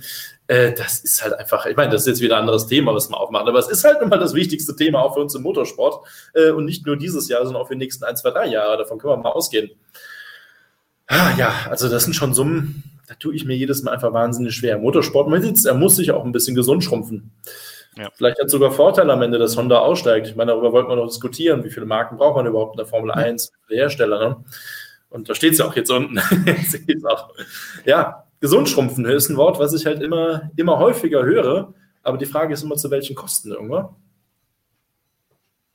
Gehen wir diese Frage doch mal an. Ich meine, als Motorenhersteller haben wir jetzt eben schon abgehandelt, aber wie gut tun Hersteller der ganzen Rennserie? Bei der DTM haben wir so ein bisschen das Beispiel, wenn eigentlich nur Hersteller da sind, dass es durchaus schwierig sein kann, vor allen Dingen, wenn es nie viele sind. Mhm, absolut. Ja, DTM ist halt seit äh, 1988, also vier Jahre nach der Gründung, ist es einfach nichts anderes als ein Werksport, ein Herstellersport. Äh, und die Hersteller kamen eben auch für einen Großteil der Kosten immer auf. Das muss man einfach mal dazu sagen. Ja, ja äh, da gab es einen großen Preisgeldtopf. Da wurden teilweise noch ein bisschen die Privatiers mit äh, ja, auch durchfinanziert. Das war ja auch Teil der Show. Aber im Prinzip ist es einfach nur ein reiner Herstellersport. Nichts anderes hat sich jemals durchgesetzt. Und ja, wir sehen, dass äh, diese, ja, ich sag mal, latenten Drohgebärden oder Ausstiegsdrohungen die haben ja dazu geführt, dass eben auch die Hersteller ein Reglement gemacht haben. Dann hat man sich am Ende halt so darauf vereinigt, im Sinne von, okay, der eine hat einen Performance-Nachteil, das haben wir in den letzten Jahren unter anderem bei BMW gesehen. Na naja, gut, dann kriegen wir halt ein bisschen breiteren Heckflügel und 20 Kilo raus, aber dafür bleiben wir in der DTM und dafür gibt es die dann eben auch weiter. Ist jetzt ein bisschen ähm, etwas sehr plakativ dargestellt, aber unterm Strich ist es halt eben so. Denn wenn ich nur zwei oder drei Hersteller habe und darauf eine komplette Rennserie basiert und auch fußt, dann gibst du diesem Hersteller wahnsinnig viel Macht. Und was will der Hersteller? Na, der will Geld verdienen, Werbewert, Geld sparen, aber der will natürlich nicht das Wohl der Rennserie. Das ist halt nun mal so, auch wenn es dir jeder im Sinne des Sports was anderes erzählt, aber faktisch ist es halt Blödsinn. Jeder guckt auf sich selbst und der Hersteller ist der allererste, der auf sich selber guckt, auch wenn das jetzt ein bisschen dramatisch klingt, aber das Gegenteil hat mich bisher noch nicht überzeugen können. Ähm, von daher, ja, das ist das Problem. Hersteller, Fluch und Segen einer jeden Rennsportmeisterschaft. Danke fürs Abo. Ganz genau, danke an HDX Prime. Und wir bleiben bei den Herstellern. Markus, bei der MotoGP ist es eine interessante Geschichte, denn vor ein paar Jahren noch gab es nicht so viele Hersteller. Man hat noch versucht, mit CRT-Bikes irgendwelche Teams reinzubringen, die mit äh, quasi Superbikes antreten können. Und jetzt haben wir eine Flut an Herstellern. Du kannst Artikel schreiben über die verschiedenen Philosophien aller Hersteller. Was hat sich da getan und warum ist das gut? Oder nicht? Ja, wie du es gesagt hast, vor ein paar Jahren ganz schwierige Zeiten der MotoGP, damals eben in erster Linie durch die Wirtschaftskrise. Suzuki ist ausgestiegen, Kawasaki ist auf, ausgestiegen, ein paar Jahre vorher ist Aprilia ausgestiegen. Dann stand man plötzlich nur noch mit drei Herstellern da, Honda, Yamaha und Ducati. Ähm, Ducati in einer schwierigen Phase gewesen, damals auch, also konnten eigentlich nur Honda und Yamaha gewinnen.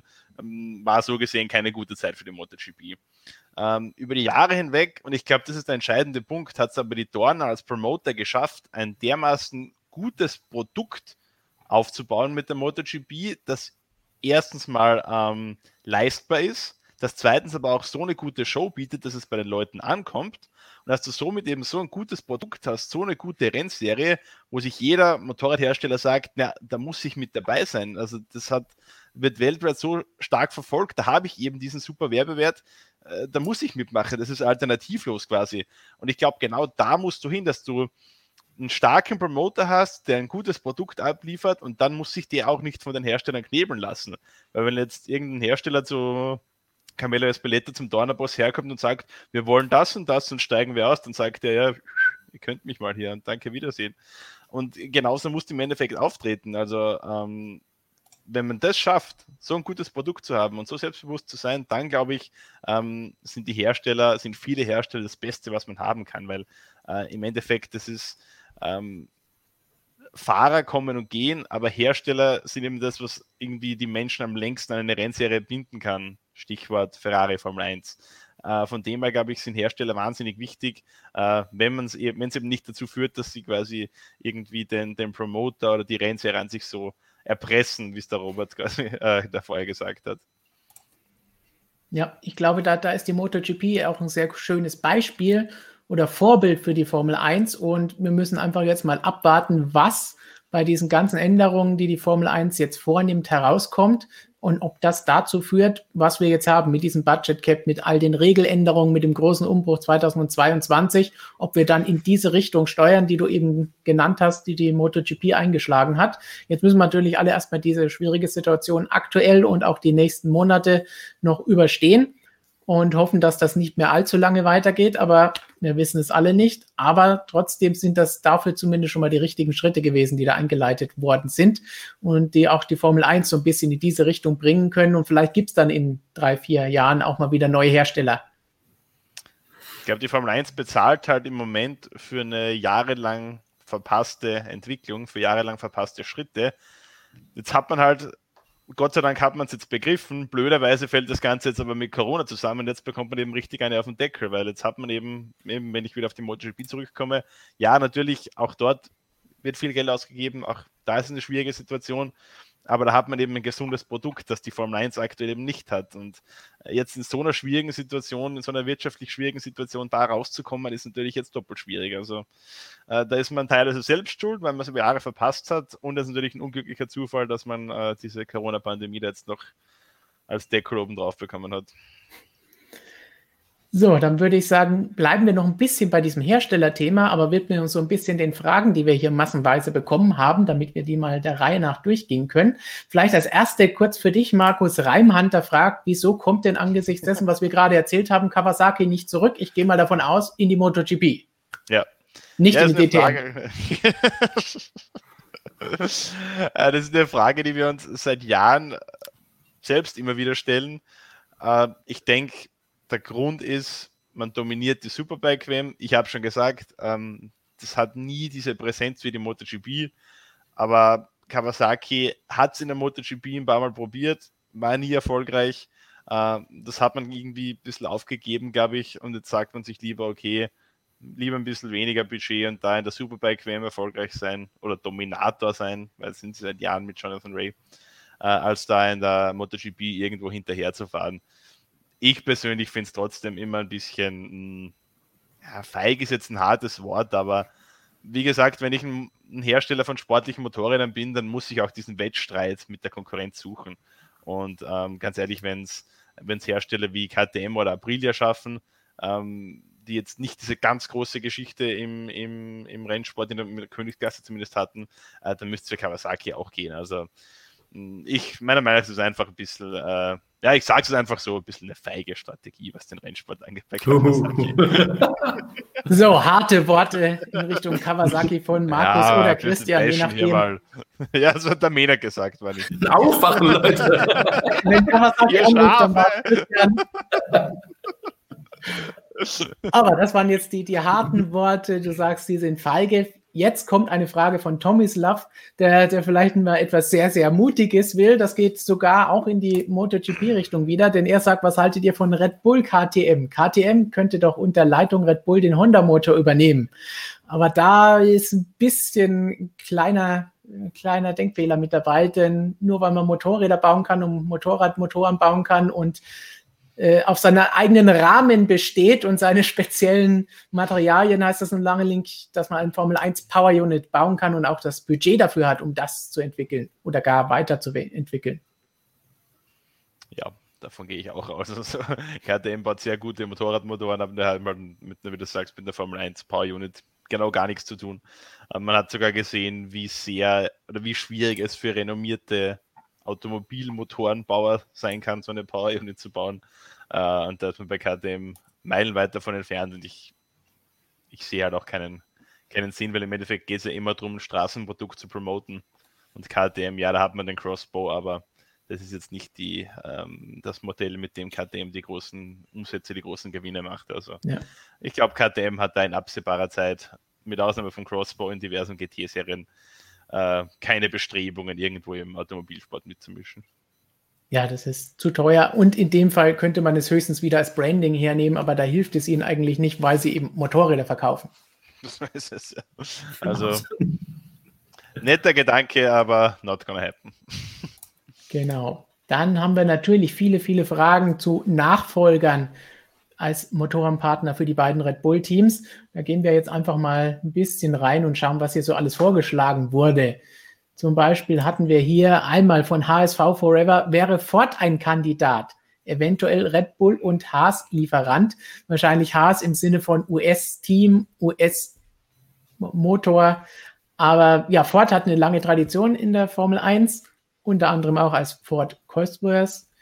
Aber auch da ist natürlich die Frage, wer bringt das Geld auf, um jetzt so etwas zu machen. Der Vorteil der aktuell gegeben ist, sie müssen nicht neu entwickeln. Neu entwickeln, wer keinen Motor jetzt aktuell dastehen hat, der, der braucht jetzt Jahre, um so ein Ding zu entwickeln. Das macht keinen Sinn. Da macht das Sinn zum neuen Motorenreglement 2026. Vorher macht das keinen Sinn.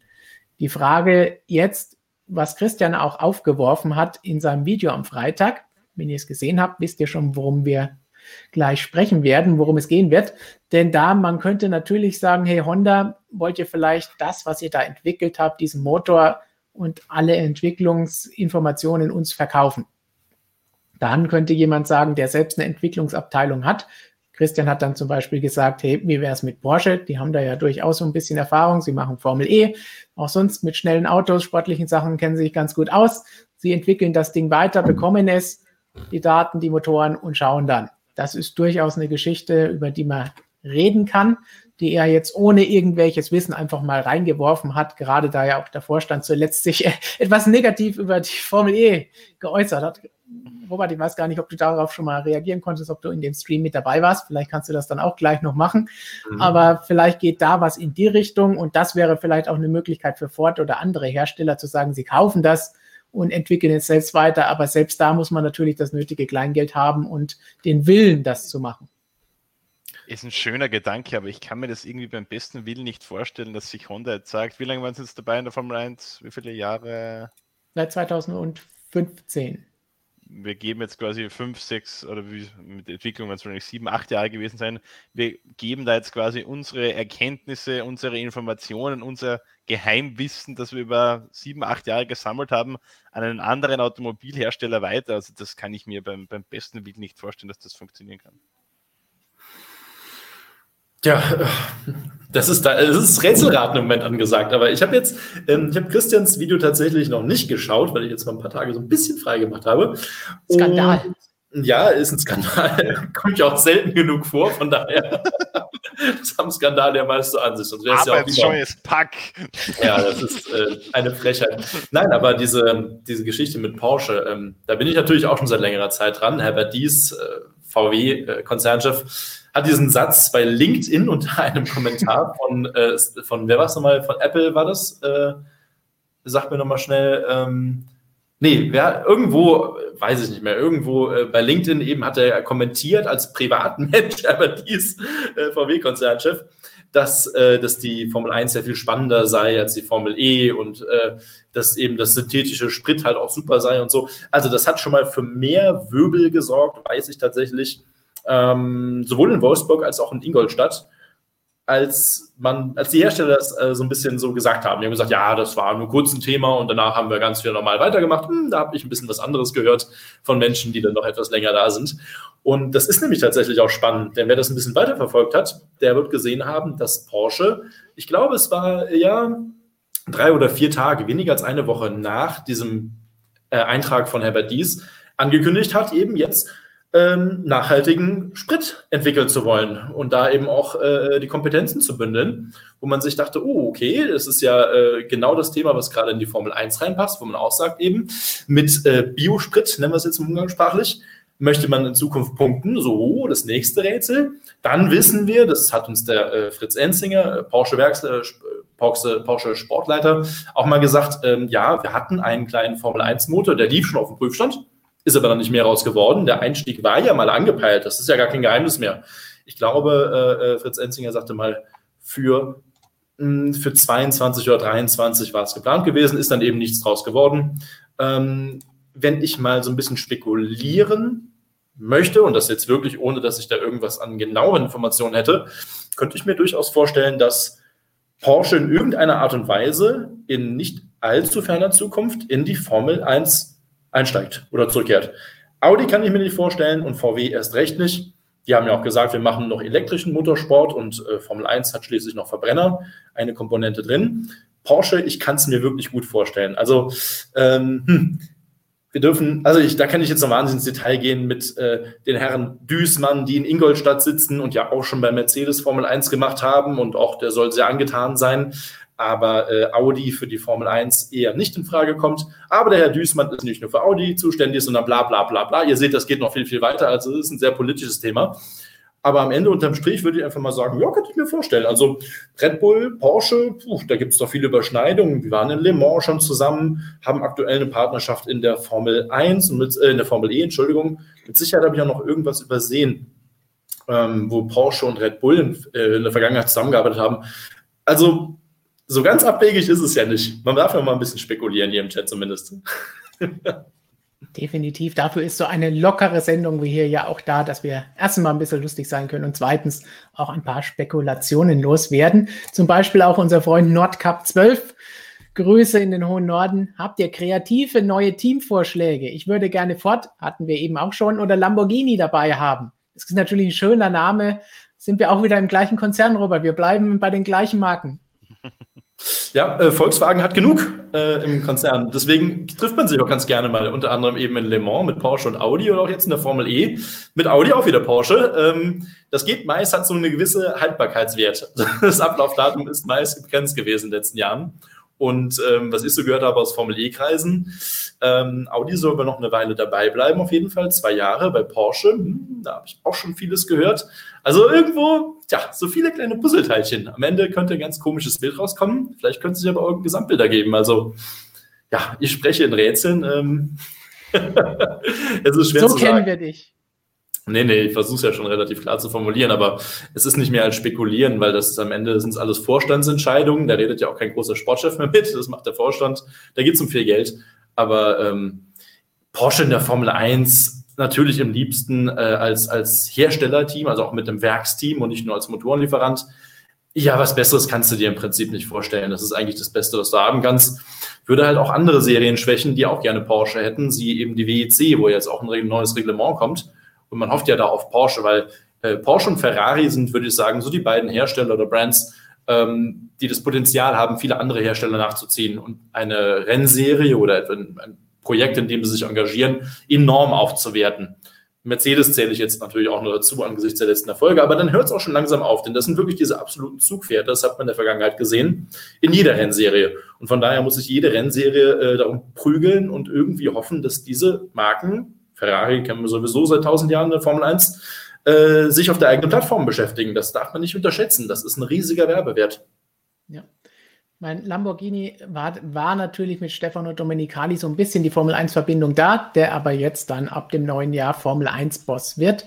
Und ich glaube auch kaum, dass das die Marke ist, die sie auswählen würden, wenn sie sich denn für irgendwas entscheiden, weil dafür ist, glaube ich, der Weg ein bisschen zu weit dahin und auch die Verbindung zur Formel 1.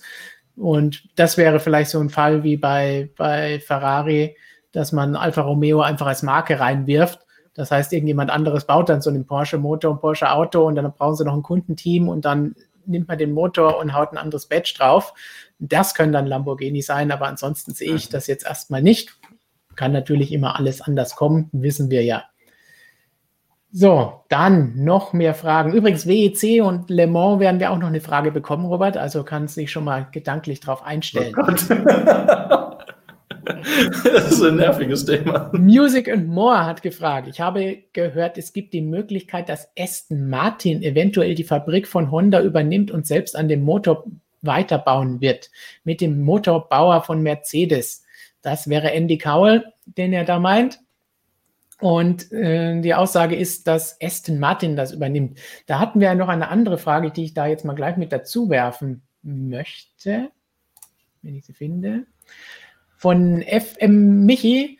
Frage, hat nicht Aston Martin auch mal gesagt, sie würden einspringen, wenn Honda aussteigt bei Red Bull? Da müssen wir vielleicht noch mal ganz kurz erklären, wie das Formel 1 Engagement von Aston Martin tatsächlich aussieht und was da tatsächlich Sache ist. Denn so wie sich das manche vielleicht vorstellen, ist es nicht. Aston Martin aktuell ist Titelsponsor von Red Bull Racing. Bis zum Ende des Jahres, dann endet das Ganze aus ersichtlichen Gründen. Bedeutet, die sind einfach nur Sponsor, nichts anderes als Petronas zum Beispiel bei Mercedes. Punkt. Oder vorher, was hatten wir äh, bei, bei Red Bull? Takoya zum Beispiel, oder was meinst du? Genau. Das heißt, das einfach nur Name hergegeben. Dann haben wir Racing Point, das nächstes Jahr den Marke, den Namen Aston Martin Formel 1 Team bekommt. Aber es ist, hat an sich vorerst nichts mit Aston Martin, dem Autobauer, zu tun. Denn das Team ist weiterhin das, was früher mal als Jordan gegründet wurde, unterwegs mal Midland Spiker Force India gewesen ist und dann eben jetzt über Racing Point zum Aston Martin F1 Team wird. Haben wir auch schon öfter mal gesagt. Aber hat jetzt keinerlei wirtschaftliche Verflechtungen mit Aston Martin selber gehört diesem Unternehmen nicht. Aston Martin, äh, das Team nächstes Jahr hat weiterhin Mercedes Kundenmotoren, Power Units und es gibt absolut keinen Grund und keine Möglichkeit, dass Aston Martin, der Autobauer, einen Formel-1-Motor jetzt baut und dafür Geld in die Hand nimmt, das sie definitiv nicht haben. Das heißt, die können auch nicht von Honda irgendetwas kaufen. Eine Fabrik nicht, weil die Fabrik und Entwicklung ähm, RD ist in Japan. Das bringt ihnen gar nichts. Und was in England ist, ist einfach nur ein, eine Fabrik in Anführungsstrichen oder ein Einsatzort, wo sie die Motoren betreuen und dann zu den Teams bringen, zu den Rennen bringen, Revisionen machen. Aber das ist nicht, um irgendwelche Motoren vom Band laufen zu lassen, wie es in Brixworth für Mercedes der Fall ist. Das heißt, da können wir uns schon mal von verabschieden. Und so gesehen, Aston Martin wird nichts aufkaufen, was einmal Honda war, wenn wir bei dieser Theorie von Christian da bleiben. Kann ich mir auch schwer vorstellen. Vor allem hat Aston Martin ja nicht mal eine eigene Werksportabteilung. Die liefern ja, den, selbst der Werksport ist ja ausgeliefert an Dave Richards, äh, äh aus, Bekannte aus, äh, aus Großbritannien. Also auch das hat tatsächlich Aston Martin überhaupt nicht. Das muss man dazu sagen. Also mehr als ein Name ist es nicht. Das war immer das Geschäftsmodell des ja jetzt ehemaligen Chefs Andy Palmer äh, der gesagt hat, okay, wir versuchen unsere Brand halt bekannter zu machen und das mit so wenig Geld und Aufwand wie möglich, aus gutem Grund, weil sie nämlich keins mehr hatten, bis dann eben erst Stroll ankam. Äh, äh, Parma ist ja auch nicht mehr da, aber der kannte das so damals von Nissan, da kam der nämlich her und hat er gesagt, okay, äh, wir geben kein Geld mehr aus, wir gucken, dass wir überall irgendwelche, ja, so Barter-Deals heißt das hinbekommen, äh, bisschen Geld ausgeben, aber eben nicht mehr rein selbst Werkstoff machen auch Aston Martin Racing in Le Mans, das ist kein, keine Aston Martin-Truppe, das ist alles unter Dave Richards angesegelt. Erstmal danke an Gelfahrt Infinity hatte ich gemeint, ah, ja, was mir genau. eben nicht eingefallen ist. Ja. Weil Takoya hat ja den Motor gebaut. ja, auch das. war der Motor alten, so gebrandet, war nicht Hauptsponsor, richtig. Deinen alten Tack, äh, Tack Porsche, glaube ich, gerade irgendwo genau, im Kopf ja. gehabt. Ja, aber Infinity war gemeint, richtig, ja. Knochenkotzer sagt, große Marken sind zwar fein, aber reine Privatteams, die nur um des Wettbewerbswillen fahren, sind das Herz des Motorsports. Das ist richtig. Das gilt dann auch so schön für, für Rennserien wie die NLS oder für Markenpokale und für GT-Rennsport. Aber wenn wir auf so einem hohen Niveau unterwegs sind, wie Formel 1 oder MotoGP ist leider natürlich für so reine Privatteams das Geld nicht immer vorhanden und meistens nicht vorhanden. Wir sehen es ja, wie es bei Williams und allen anderen gelaufen ist und auch in der MotoGP der Fall ist. Da ist ja auch nicht mehr viel übrig. Ja, ich glaube, das muss man schon ganz klar trennen. Prototypensport und irgendwie, wenn wir jetzt von Tourenwagen-Serien oder sowas reden, da brauche ich persönlich auch keine Hersteller. Also ich glaube zum Beispiel ähm, DTM wenn man da in den letzten Jahren weniger ähm, auf die Hersteller gesetzt hätte, mehr auf Privatteams, wäre man wahrscheinlich jetzt würde besser dastehen und wäre es eine gesündere Rennserie. Also ich glaube, man muss das schon klar trennen. Ähm, Prototypensport wird nie ohne Hersteller gehen, weil ein Privatteam kann schwer ein Formel 1 Auto oder ein MotoGP-Bike bauen. Aber ähm, wenn wir da jetzt von anderen Rennserien reden, dann äh, gebe ich unserem Freund Knochenkotzer absolut recht. Das Problem ist nur, irgendjemand muss das Auto ja noch bauen. Also ein DTM-Auto kostet auch an die 100 Millionen. Das kann kein privates Team bauen. Das sollte es ja nicht kosten. Sollte es nicht kosten, selbst wenn es 20 Millionen kosten würde, würde das auch kein privates Team mehr bauen. Das kannst du dir einfach nicht mehr leisten. Du kannst es dir zusammenstückeln aus Chassisherstellern und irgendeiner steuert einen Motor dazu, aber das ist wenig nachhaltig. Also ich glaube, ohne Hersteller geht es einfach nicht. Die Frage ist halt, in welcher Art und Weise sie äh, sich in den Wettbewerb einmischen. Es gibt die werksunterstützten Teams, es gibt komplette Werksteams, es gibt ganz private Teams, aber irgendwoher müssen ja die Autos oder völlig egal was, äh, Buggies oder äh, Trucks und Motorräder, das muss ja irgendwo herkommen. Einer muss es ja bauen. Ja, aber du kannst ja zum Beispiel, du kannst ja einen Audi A4 von der Stange nehmen und den halt irgendwie rennsportmäßig aufbauen eben. Also Wahrscheinlich nicht, weil der Hersteller sagen würde, nö, mit dem Auto darfst du keinen Motorsport betreiben, weil wenn es kaputt geht, dann können wir es mehr verkaufen. Das war ja das ja. Argument in den letzten Jahren. Aber kann dir, kann dir ein, ein, Hersteller, ich bin eine Privatperson, ich möchte, jeder kann ein Audi A4 kaufen, er kann mir das doch nicht verbieten, dass ich damit Rennen fahre. Wo willst du damit, also wo willst du damit Rennen fahren? Es gibt ja keine, es gibt ja keine, Platt, es gibt ja keine Plattform dafür. Also kannst ja, du privat es, natürlich. Es, es, gibt aktuell keine Plattform. Ich glaube, dass das, also ich, ich, also ich bin im Automobilsport nicht so tief drinnen, aber mhm. ich sehe jetzt nicht, was das Problem wäre, eine Rennserie, soll es mir als DTM sein, zu machen, wo ich sage, okay, die die Rahmenpunkte haben wir, so und so viel Hubraum dürfen sein, bla bla bla. Und dann kannst du mit jedem Auto, das dir gefällt, ankommen, äh, das kaufst du von der Stange, baust du auf Rennsport um und fährst damit Rennen. Also ja, da sagst du was, irgendwas, aber Nö, nö, sagst du was, was viele, äh, ich sag jetzt mal deutsche Motorsport- oder Tourenwagen-Sportfans sich absolut wünschen, zu sagen, ja, nimm doch einfach hier den S63 AMG und den RS5 ja. von der Serie und lässt die gegeneinander fahren. Scheitert dann der Eitelkeit der Hersteller, weil die sagen, nee, nee, wir wollen da schon die Hand drauf haben bei unseren Topmodellen und wollen nicht, dass Hinz und Kunst den äh, äh irgendwo in die Strecken Begrenzung reindonnern, da gibt es drei Tote und dann wirst du dieses Auto nie wieder in deinem Leben verkaufen. Das ist, glaube ich, das Problem, wenn man es ganz realistisch betrachtet. Was funktioniert hat, ist Kundensport. So, das ist ja eh das große Thema. Kommen wir bestimmt nachher noch hoffentlich mit einer Frage zu. Ich habe schon irgendwas gesehen im Chat Richtung ja, DTM. Es gibt mehrere DTM-Fragen auch noch für dich. Passend und hierzu habe ich auch schon eine rausgesucht von Fabian Haas verwandt mit Gene Haas. Finde, GT-Autos haben mit der DTM genauso viel zu tun wie wir F1 mit IndyCar als Übergang wahrscheinlich akzeptabel, aber mit Tourenwagen hat das leider nichts zu tun.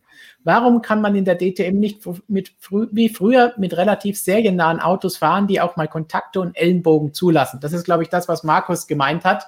Einfach richtige Tourenwagen, nicht mehr ja, verkappte Formelautos mit einer Solette obendrauf wie aktuell in der DTM.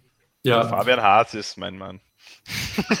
ja, äh, klar, würden wir uns irgendwo eine Art und Weise vielleicht auch wünschen. Da muss man sich auch wieder die Frage stellen, ja, aber wer soll das denn fahren? Also jeder von uns wäre in der Lage, irgendwie ein Audi RS5 zu fahren. Ist es ein Rennwagen? Nee, ist es eigentlich nicht. Es ist ein Straßenauto. Also so Crash Car Derby, das, ach, da tue ich mir auch ein bisschen schwer mit, muss ich sagen. Also ich möchte schon äh, im Motorsport, im Profimotorsport irgendwo Autos haben, die auch dann schwer zu beherrschen sind, wo ich nicht sage, ja gut, ich gebe mir einen halben Tag, dann werde ich den auch bis auf drei Zehntel irgendwie da ranbringen da bin ich nicht mal ein großer Fan von, muss ich sagen. Also die müssen dann schon wirklich Bums haben heutzutage. Ähm, so, es gibt die TCR, ich meine, das kann man sich gerne anschauen, wenn man es möchte. Es ist aber wenig spektakulär. Das ist jetzt nicht meine Meinung. Das ist kein spektakulärer Motorsport. Nicht, dass er schlecht ist, das möchte ich nicht sagen, aber äh, richtig, DTM war seit vielen Jahren Silhouettenmotorsport, absolut. Das sind ja Prototypen, äh, ähm, keine Frage. Ist GT, ja, GT ist, ist Gran Turismo hat wenig mit einem Tourenwagen zu tun, ist richtig. Aber die DTM, hat mich mal nachgeschaut, seit 1984 schlägt inzwischen schon das achte Kapitel in ihrer technischen äh, Evolution auf. Also da kann man drüber streiten, ob das zuletzt noch Tourenwagen waren. Ich würde sagen, nein, kann man ruhig als Prototyp bezeichnen. Aber der Name DTM steht ja auch inzwischen fest als Kürzel. Ähm, aber das wollte ich noch ganz kurz äh, dazu sagen, wo ich vorhin sagte, ja, mit Motorsport kann man Geld verdienen. Respekt, wer das schafft. Es gibt noch eine Möglichkeit und die ist ganz interessant. Die nennt sich nämlich Kundensport alle, also fast alle Hersteller, alle Großen auf der Welt haben äh, Kundensport ganz groß im Angebot, ja, mit GT3-Autos, die ja auch in der DTM jetzt an den Start gehen, oder auch mit GT4-Autos und es gibt auch schon eine GT2-Kategorie und so weiter und so fort. Und das ist da, wo Geld gescheffelt wird tatsächlich. Denn da geht der Hersteller hin, sagt, ich baue dieses Auto auf, ich gebe dir den technischen Support und ich stelle dir die Kiste auch noch vor die Tür, wenn es sein muss, zu einem Preis und dann können wir schauen, wo du den einsetzen darfst. Der Hersteller hat irgendwo seine Hand drauf, hat gleichzeitig eben äh, den, diesen Werbewert, ja, wenn äh, Rover Racing gewinnt die 24 Stunden auf dem Nürburgring, was schreibt man? BMW gewinnt die 24 Stunden Rennen auf dem Nürburgring. Und in zweiter Reihe erst Rover, die als Kundenteam diesen BMW dann einsetzen. Das ist das große Ding, womit Geld verdient wurde. Das wurde finanziert von privaten Teams, indem sie eben ähm, ja, Amateurfahrer oder Gentlemanfahrer eingestellt haben, die einen Teil dieses Autos, dieses Einsatzes mitfinanzieren. Das nennt sich Kundensport, gibt es seit 2006. GT3 ist 2006 ins Leben gerufen worden. Finde ich eine mega Idee. Funktioniert so. So kann jeder noch ein bisschen wirtschaften und kostendeckend arbeiten. Das können auch die wenigsten Teams heutzutage leider. Und ich schweife gerade ein bisschen ab. Aber das ist halt was, was funktioniert hat. Und ich bin gespannt, ob das mit der DTM auch funktioniert, wo man eben nicht diese Menschen hat, äh, diese Rennfahrer hat, die sagen, ich kann mir das leisten, eben sowas zu zahlen. Denn da hat man nur noch Fahrer, die das bezahlt haben wollen. Gut, Dann gehen wir wieder zurück zu den Motoren und der Formel 1, denn da haben wir noch ein paar Fragen. Zumindest steht hier Motoren von Professor Dr. Racer. Nachdem wir bei Christian gelernt haben, dass Mercedes kein Kundenteam mehr ausrüsten darf, müssen wir beim MSM F1-Team eine eigene Motorenschmiede aufmachen, da Williams doch Williams bleibt. So, jetzt haben wir schon gesagt, KTM haben wir ausgeschlossen. Wir müssen auch noch einen Motor bauen.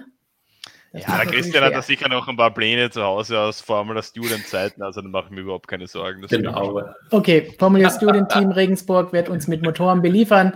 Alles geregelt, Dr. Racer. Wir können weitermachen mit unserem Team. Die bekommen fünf Kisten Spitalboy dafür und dann ist alles gut wieder. Genau. Die hat Christian eh immer dabei, weil der beliefert ja auch bei der Formel 1 immer alle, genau. dass jeder zufrieden ist, also kein Problem. Perfekt. Weiß nicht, was das ist, aber klingt gut, ja. ja, ist es jetzt nicht das, was du kennst da aus deiner Klingt wie Krankenhaus. so. Takashi Yamamoto fragt, nichts zu Honda, sondern kann Ferrari bis zum bitteren Ende Geld in die Formel 1 reinbuttern? Das ist natürlich so eine Frage. Bis zum bitteren Ende wahrscheinlich nicht, weil das wäre bei allen schlecht. Aber wir haben vorhin schon mal so in einem Nebensatz, glaube ich, erwähnt, dass Ferrari natürlich weiterhin in der Formel 1 bleiben wird, egal was passiert, denn das ist ihre Nummer 1 Werbung, ihr Nummer 1 Image, womit sie dafür sorgen können, dass jeder sagt, Ferrari, die kenne ich aus dem Rennsport, aus der Formel 1, die kenne ich eben nicht aus dem GT-Sport. Vielleicht früher kannte man sie noch von Le Mans, weil sie bei den 24 Stunden mitgefahren sind, aber heute wird niemand sagen, oh ja, GT3 Rennen habe ich Ferrari gesehen oder auch in Le Mans bei GT3 habe ich die gesehen, sondern wenn, dann will man die ganz, ganz vorne mitfahren sehen. Und ja, bei der Formel 1 ist das aktuell nicht der Fall, aber soll es wieder so werden. Und da werden sie sicherlich nicht aussteigen. Aber das führt uns auch wieder zu der anderen Frage, die wir vorhin diskutiert haben bezüglich Budget Cap. Sie müssen jetzt ja auch runterkommen.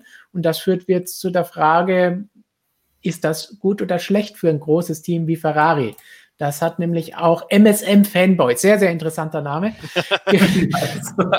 gefragt mit einer langen Frage bei einem anderen Video. Da hat er gesagt, im Video ist ja das Thema, dass Ferrari mit weniger Mitteln vermutlich noch schlechter dasteht.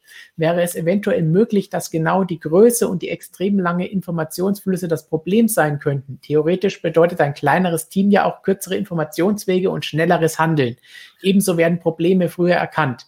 Könnte es daher sein, dass Ferrari mit einem kleineren Team eventuell besser dasteht als mit so einer riesigen Organisation, welche sie einfach nicht im Griff haben und Mühe damit haben, die Fehlerquellen und Fehlerstrukturen zu finden? Gut, er sagt es ja selber schon, theoretisch ist, glaube ich, beides möglich, ja. Ähm, für den Anfang ist es sicherlich schwieriger, jetzt erstmal damit klarzukommen, wenn die Organisation, die eingespielten Wege weg sind, das haben wir auch schon gesagt vor langer Zeit, dass das auch Mercedes treffen kann, wenn dann jetzt plötzlich eben alles umorganisiert werden muss, weil Leute fehlen, die bislang diese Qualitätssicherung machen, die sich bislang hierum kümmern. Die schauen, ob die Boxengasse geschlossen ist oder nicht. Sollte es mittlerweile geben. Darauf müssen Sie achten. Und wenn sowas fehlt, dann kann das schnell zu Problemen führen, die man dann sicherlich in den Griff bekommen kann, sobald man gemerkt hat, identifiziert hat, da passt was nicht. Aber muss man erstmal dann abstellen. Bei Ferrari glaube ich jetzt aber nicht, dass das Problem längere Wege sind, sondern dass es grundsätzlich die Struktur ist. Natürlich, wenn sie die jetzt neu machen, kann das von Vorteil sein. Aber bei der Formel 1 und bei den Mengen an Geld, die die ausgeben, geht das jetzt nicht nur darin, dass sie mehr Personal hatten, sondern das geht ja auch in Windkanalversuche, in CFD, in die Anlagen, in alles, was sie da haben. Und ich glaube, dass es nicht ein Vorteil sein wird für sie, aber man weiß es natürlich nicht. Und Sie können uns gerne eines Besseren belehren, denn wir wollen Sie ja vorne sehen, auch wenn manche von euch immer gerne sagen, wir hassen Ferrari und wir sind gegen Ferrari und wir bashen Ferrari. Nein, wir wollen eigentlich alle Teams vorne sehen und einen spannenden Kampf, aber wenn es nicht der Fall ist und sie ihren Ansprüchen nicht gerecht werden, müssen wir sie dafür auch mal rügen können. Ich hätte gerne Ferrari, also alles gut. Aber es ist schon eine spannende Überlegung irgendwie. Also ich, ich hätte es von der ja. Seite noch gar nicht gesehen. Ich glaube es aber irgendwie auch eher nicht. Also ich glaube, dass es vielleicht weniger um die Strukturen geht, sondern vielleicht einfach darum, gute Personen, gute Menschen an Schlüsselpositionen zu haben. Und die regeln dann quasi eh die Struktur unter sich. Also ich glaube, dass es bei Ferrari eher da hapert, Nur kann ich mir jetzt nicht vorstellen, dass im Zuge dieses Budget Caps, dass sich daran was ändern wird. Ja, es werden vielleicht ein paar Leute rausfliegen aus der ganzen Struktur, nur die Schlüsselpositionen werden vermutlich die gleichen bleiben. Also von dem her befürchte ich, das alleine wird nicht die Lösung sein. Also ich glaube, da muss schon bei Ferrari intern ein Umdenken stattfinden, dass man sagt, okay, so wie es aktuell ist, läuft es nicht. Woran liegt An den Menschen, an wen, an wen auch immer. Und da muss man da halt dementsprechend vielleicht umbesetzen. Das ist, glaube ich, die einzige Lösung. Die, die ganze Struktur, die ganze Ausrichtung ist wirklich etwas, was hinterfragt und vielleicht geändert werden muss. Ist natürlich alles erstmal Spekulation von uns, aber Sie haben ja selbst gesagt, Präsident hat gesagt, die Strukturen der letzten Jahre waren nicht richtig und da haben wir Fehler gemacht und die sind nicht ausgebessert. Das heißt, da liegt der Hund begraben. Und ja, am Ende natürlich jede Veränderung, wenn wir jetzt die 5 Euro ins Phrasenschwein zahlen wollen, birgt die Chance, dass es besser wird. Das kann auch hier sein, aber natürlich auch gleichzeitig das Risiko, dass es nicht so schnell besser wird, wie sie sich alle hoffen und dass es ab 2022 wieder bergauf geht. Da müssen wir jetzt dann einfach mal abwarten, was dabei herauskommt. Aber es ist, eine, wie du sagst, eine sehr interessante Idee, auch mal zu sagen, hey, das muss nicht schlecht sein, das kann auch gut sein. Ah, hat Force India in den letzten Jahren immer wieder gezeigt, dass das Paradebeispiel, ja. zweite Saisonhälfte, trotz dieser kleinen Strukturen, immer wieder irgendwas gefunden, nochmal ein neues Teil entwickelt. Ist schon nicht verkehrt. Ich glaube, es ist einfach am Ende die Zusammenarbeit zwischen den Abteilungen Chassis und Motor und die muss zusammenkommen. Dafür brauchst du die richtigen Leute. Motor bauen können die schon alle. Es sind fähige Ingenieure da unten bald ein paar weniger. Hm, bin gespannt, bin gespannt. Es ist einfach die, die Gewohnheit, dass man es jetzt gewohnt ist, diese Ressourcen zu haben und das und das alles zu haben. Braucht man vielleicht eine Weile, um sich dran zu gewöhnen, aber das sind alles Profis und die müssen das irgendwann dann auch in den Griff bekommen. Hoffen wir zumindest für sie einfach einmal. Ja. So, nächste Frage von Professor Dr. Racer. Frage zu den Kosten. Oh, so viele schöne Kostenfragen und Christian ist nicht da, der wird sich ärgern. Aber ich, ich kann jetzt einfach mal nur so, damit er zufrieden ist, hier nochmal seine Liste vom letzten Mal einblenden, die ich nicht löschen durfte, die ich im System behalten musste, damit wir sie immer einblenden können. Sowas hier gefällt ihm, sowas schaut er sich dann nachts vom Einschlafen an. Und Mach das, das weg, hat bitte. mit Kosten zu tun. Schön auf zehn Minuten gestreckt, ne? Wenn Alpha 2020 mit vier Punkten Achter wird in der Konstrukteurs-WM, ist das jetzt kosteneffizienter als 2019 mit 57 Punkten? Setzt man mit dieser Regel nicht das Leistungsprinzip außer Kraft? Bei der Frage muss man jetzt vielleicht mal kurz nachdenken, was stehen da alles für Zahlen drin? Bezieht sich auf die Konstrukteurs-WM im letzten Jahr, der Endstand 2019, Alpha 57 Punkte, drittletzter, vorletzter Haas mit 28 Punkten, letzter Williams mit einem Punkt. Dieses Jahr die gleichen Teams auf den gleichen Positionen, aber Alpha hat vier Punkte, Haas hat einen Punkt und Williams hat null Punkte. Gleiche Teams, allerdings deutlich weniger Punkte, was für mich da jetzt weniger Leistungsprinzip außer Kraft setzen ist, sondern einfach nur zeigt, wie schlecht der Ferrari-Motor und auch die Autos von Alpha und Haas sind und weniger, ob jetzt am System oder sonst irgendetwas verkehrt ist. Was ich ganz nett finde und vielleicht ein netter Fun Fact ist, Williams hat seinen Punkt, diesen einen Punkt, den sie letztes Jahr hatten, im elften Rennen geholt und zwar im Chaos von Deutschland. Am kommenden Wochenende ist das elfte Rennen in Deutschland. Also mal schauen, ob wir da einen Punkt für Williams irgendwie herbekommen können. Ja, wir hatten geholt. Robert Kubica. Richtig, jetzt ja. in der DTM. Da holt er weniger Punkte. Vielleicht erst beim elften Rennen. Oder haben wir das schon? Wir arbeiten dran, ne? Aber glaubt ihr, dass, dass, dass das Ganze jetzt irgendetwas zu bedeuten hat, dass diese zwei Teams, Alpha, vor allen Dingen Alpha, aber auch Haas, jetzt so viel weniger Punkte haben? Ist das irgendetwas, das da nicht stimmt? An, an sich, sie haben die gleichen Positionen, sie haben halt deutlich weniger Punkte. Ja, ist doch egal, ob du jetzt Punkte nennst oder Talerchen oder Token. genau. Ja, keine Ahnung. Äh, nee, also ich finde es auch okay, muss ich sagen. So. Gut, dann kommen wir lieber zu einer extrem philosophischen Frage und ausgerechnet jetzt ist auch unser Philosoph Christian nicht da. Nordcarp sagt nochmal, gibt es die F1 in zehn Jahren überhaupt noch? Jetzt wird es kompliziert geht's rund. Jetzt kann ich richtig die Sau rauslassen, weil der Monat nicht da ist. Richtig. Markus, Christian ist nicht da, er kann dich nicht stoppen. Er kommt vielleicht vom Nürburgring dann nach Graz gefahren und stürmt, springt da hinten zum Fenster bei dir in die Wohnung. Aber erzähl mal, was sagst du? Gibt es die Formel 1 in zehn Jahren noch? Also ich, ich habe es hier schon, schon des Öfteren gesagt und ich wiederhole mich gerne. Ähm, solange es Motorsport gibt, wird es die Formel 1 geben und Motorsport wird es in zehn Jahren noch geben und deshalb wird es auch die Formel 1 noch geben. Also äh, Formel 1 ist die Marke im Motorsport, ist generell eine der Marken im Sport weltweit gesehen, eine der größten wahrscheinlich. Und ja, die Formel 1 muss sich überdenken, die Formel 1 muss sich sicher auch verändern. Ähm, Formel 1 hat in den letzten Jahren viel falsch gemacht, aber die Formel 1 wird es weiterhin geben. Also ich glaube, da können wir die User beruhigen, da muss sich niemand Sorgen drum machen. Robert, siehst du das anders? Nö, dem ist nicht in, viel hinzuzufügen. Äh, also Formel 1 ist eine Brand, ist eine Marke, hat Milliardenwert, allein schon wegen der Globalität. Die wird es auch in zehn Jahren noch geben und ich hoffe, die wird es auch noch in 100 Jahren geben. Äh, dann werden wir es zwar nicht mehr miterleben, aber ich würde mich trotzdem Warum? freuen für die nächste Generation. Ich weiß nicht, warte mal, ich bin jetzt 36 geworden, oder ich 136. Ah, wird, schauen wir mal, schauen wir mal. Ich habe einen relativ gesunden Lebensstil, von daher. ja, ja, ihr lacht ja. Man kann, wenn solange du im Studio bist, kann man die ganzen Dosen nicht sehen. Das ist gut. Ja, ist richtig. Also, solange ich noch lebe und ich werde noch lange leben, bin ich mir sicher, dass ich die Formel 1 mir noch anschauen kann. Aber die Frage ist halt eben dann, in welcher Form, wie gesagt, die Automobilindustrie entwickelt sich weiter und oftmals passt sich der Motorsport ja entsprechend an. Also, ich würde mich dann wundern, wenn man in zehn Jahren wieder die V12 auspackt und sagt, juhu, äh, ich glaube, es wird eher irgendwo in Richtung alternative Antriebe in irgendeiner Art und Weise äh, hinauslaufen. Genau, also die V10 und die V12 werden natürlich auch in den Kommentaren immer gerne von euch gefordert, aber ja, die werden wir nicht mehr sehen. Das, der Zug ist abgefahren, die Power Unit ist davon gedampft. Aber was vielleicht interessanter ist bei dieser Frage, dass man nicht sagt, gibt es die Formel 1 in zehn Jahren noch? Ich denke, da sind wir uns alle einig und nicht nur, weil wir es wollen, sondern weil wir wirklich auch davon ausgehen, ja, die gibt es noch. Die Frage ist aber eher, wie wird sie dann aussehen? Das, was Robert eben gesagt hat, in welcher Form wird es die Formel 1 geben? Und ich glaube schon, dass die Formel 1 in zehn Jahren deutlich anders aussehen wird als vor zehn Jahren. Weil die, ja, wir haben Power Units, wir haben ein bisschen was an der Technik geändert, die Autos sind wieder breiter geworden. Das sind aber Kleinigkeiten, solche Änderungen gab es über die letzten 20, 30 Jahre immer wieder.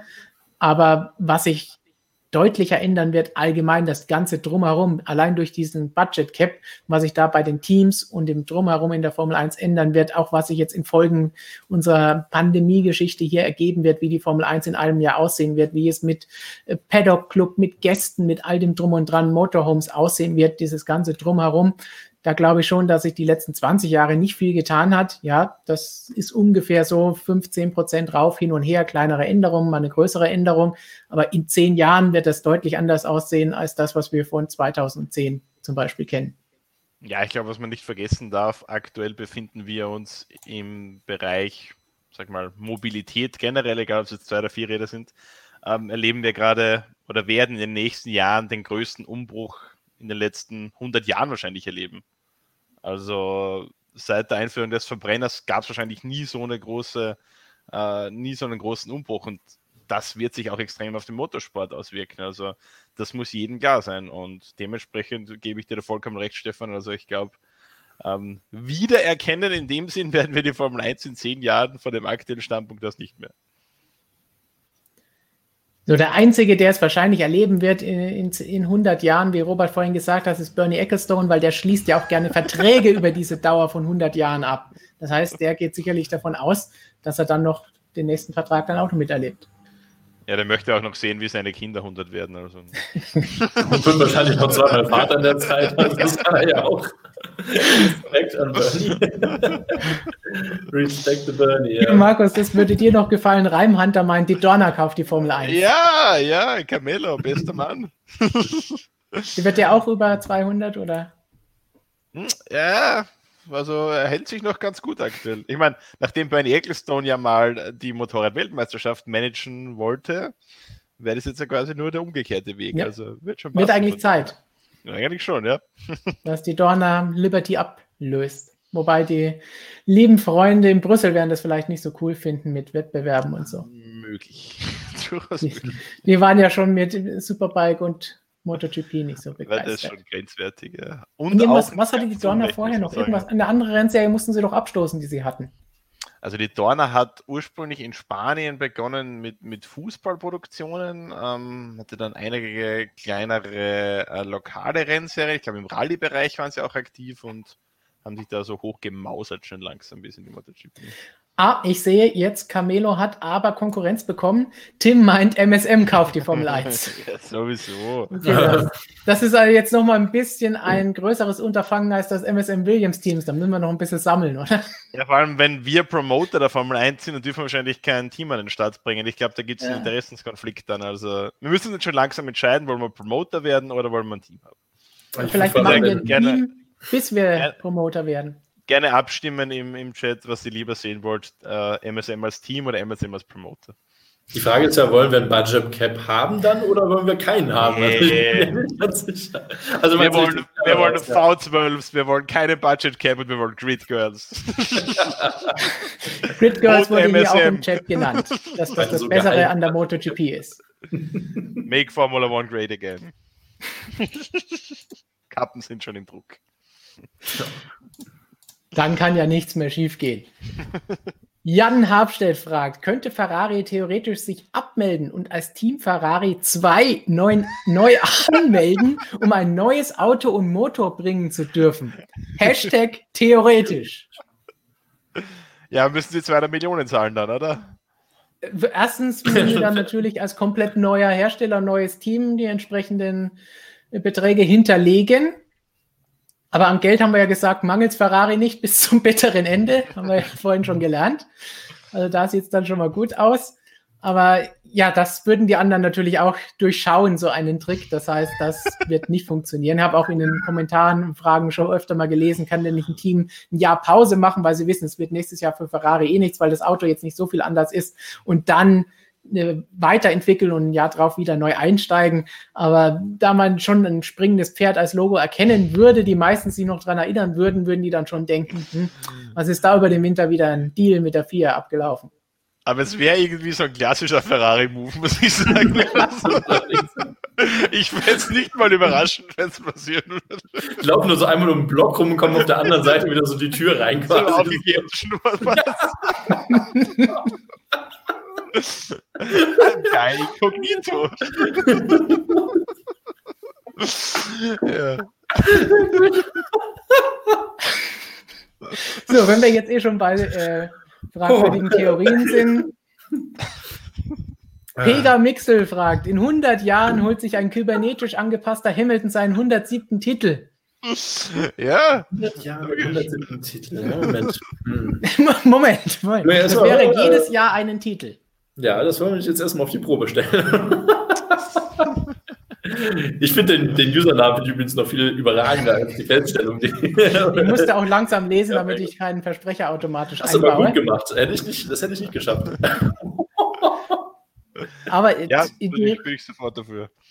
In die Richtung sieht man dann, das wären dann deutlich mehr als 20.000 Tage, die er dann immer gewinnen würde. Mhm. Aber wird er dann mit Brennstoff oder mit Batterie angetrieben?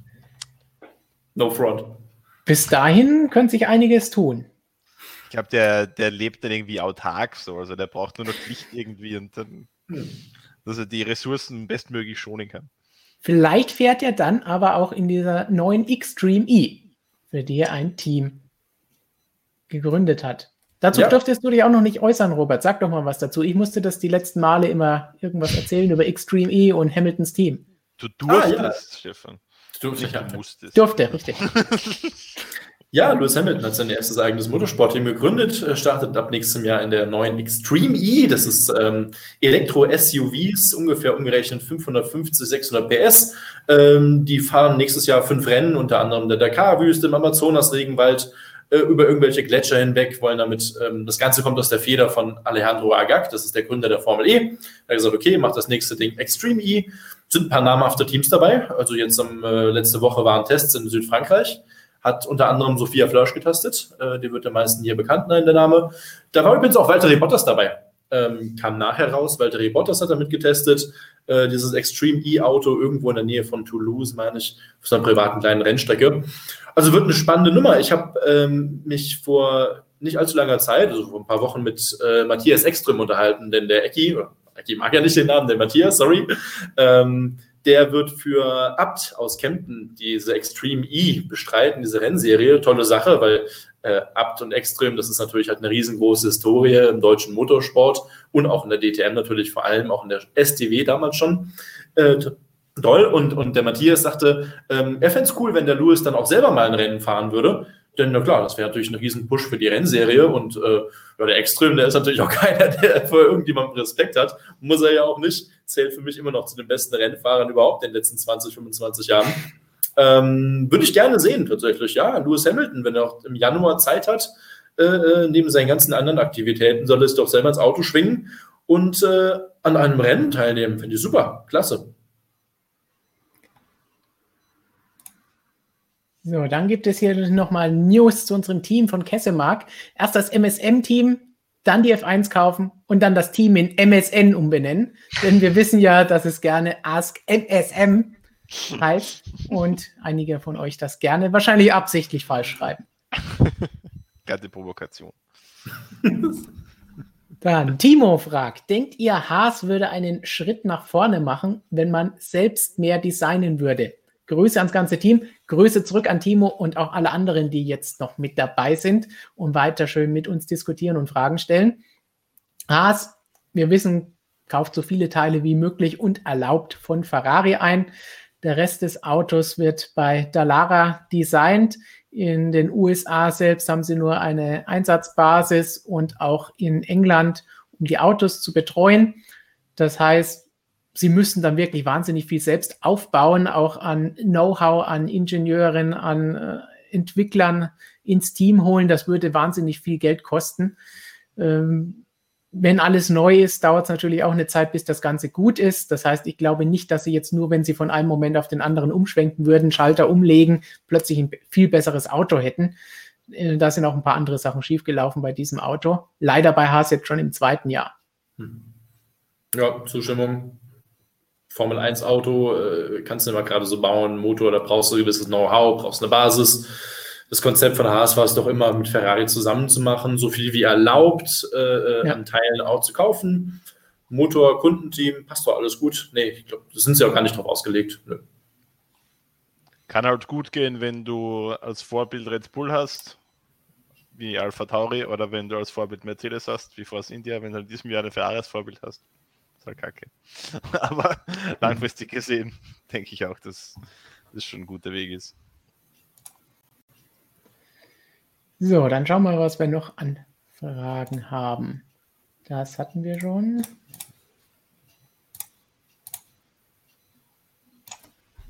Dann Chris Oben hat gefragt, die Formel 1 braucht zuerst ein langfristiges Konzept bezüglich Elektro- oder Wasserstoff. Das hätte was mit Zukunft zu tun und die Hersteller kommen von ganz allein. Das geht wieder in Richtung unserer Anfangsfrage, braucht die Formel 1 noch mehr Hersteller?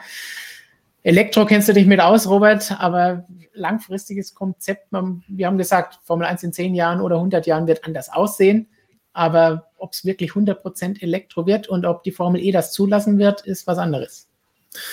Ja, äh, wie gesagt, Alejandro Agag, das habe ich jetzt auch schon, glaube ich, ein paar Mal erzählt in den ganzen Streams. Er sagt halt eben, er hat ein Exklusivrecht auf eine FIA-Weltmeisterschaft, die ausschließlich mit elektrischen Formel-Boliden äh, betrieben wird.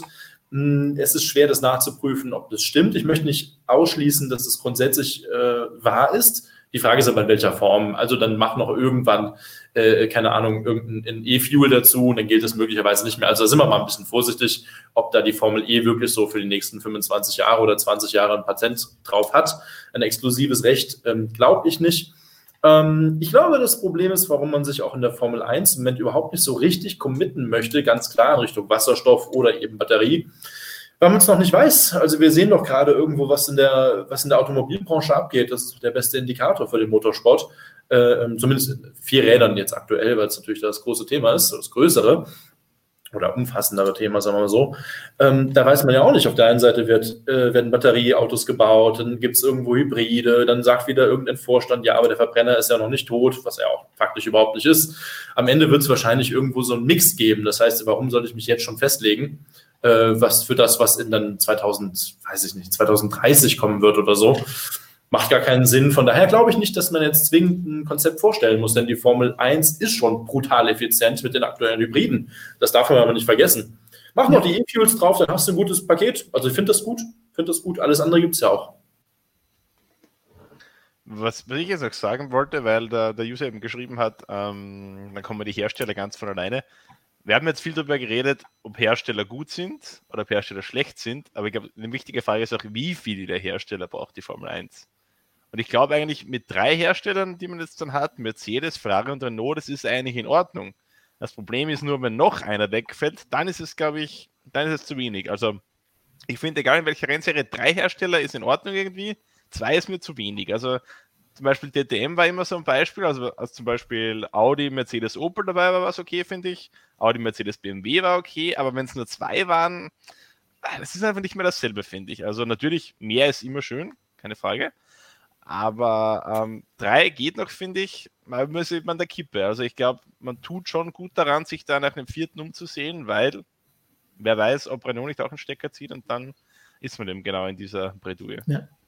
Und wir haben das ja auch schon öfter gesagt, in der Formel 1 brauchen wir die Hersteller eben auch für die Power Units. Ja. Es ist schön, wir wollen alle, auch normale Teams, Privatteams, egal ob sie sich finanzieren und wie sie sich finanzieren, aber wir brauchen diese Motoren, damit die Autos überhaupt fahren können weil diese Power Units oder auch irgendwelche Folgetriebwerke kann nicht einfach jeder bauen. Das ist das Problem. MGUA, MGUK, ne, die ganze PU, das ganze Ding, das ist halt so unglaublich teuer. Da kannst du heute einen, einen Cosworth oder so gar nicht mehr in den Ring schicken und sagen, ja, innerhalb von einem Jahr bauen wir einen konkurrenzmähigen Motor auf, den wir eben dann, wie früher mit den V8s, die waren ja ausgereizt bis oben hin, das war ja kein Problem, äh, da einen Motor zu bauen, der ähnlich erfolgreich ist, sage ich mal. Da war das Chassis ja noch eine ganz andere Nummer. Aber heute, wer soll denn heute noch aus einem Hersteller äh, diese ultrakomplexen und, und, und sehr, sehr teuer in der Entwicklung äh, zu fertigenden äh, Power Units da bauen. Und wenn noch einer aussteigt, wir haben das überlebt, äh, äh erlebt, äh, überlebt haben wir es auch. Toyota, BMW, Honda, alle ja. haben Stecker gezogen innerhalb kurzer Zeit. Ja, das eine, wir haben gerade eine Krise, damals war es auch wieder eine Krise, Wirtschaftskrise. Ne? Ähm, puh, ja, also passieren kann das immer. Wer hätte jetzt mit Honda gerechnet? Ne? Richtig. Und wir haben erst vor kurzem noch darüber diskutiert. Verkauft Mercedes das Team? Steigen sie aus? Steigt Renault aus? Das heißt, das ist noch nicht lange her, dass wir auch hier gesagt haben, oh, wenn das passiert, haben wir gar keine Motoren mehr, dann sieht es schlecht aus. Wann kommt der V8 zurück? Ja. ja. Super. Also hoffen wir darauf, dass Ferrari IndyCar macht. Ähm, Renault baut noch wieder, äh, macht einen Hypercar für Le Mans. So, Mercedes wird verkauft, Motoren gehen irgendwo nach Falterbach und dann kann man endlich wieder in den V8 zurück. Ich sehe schon V8 und V10 wieder viel im Chat, gerade bei der Diskussion. Aber du sprichst Le Mans und Hypercar an. Ich habe vorhin schon die Frage angekündigt. Robert, nur für dich. Kobe B fragt, ergibt hm. die Einführung der Le Mans Hypercars noch Sinn? Die FIA hat sich mit dem Reglement wohl mehr erhofft als zwei neue, in Klammern alte Hersteller und zwei Privatteams. Woran kränkelt die WEC eurer Meinung nach? Wir haben da auch ein bisschen drüber diskutiert, wie das mit der Zukunft da aussieht für unsere neuen Magazinartikel und so ein bisschen in die Richtung geht das. Ja, geht, geht voll in die Richtung, auf jeden Fall. Das sind mehrere Fragen.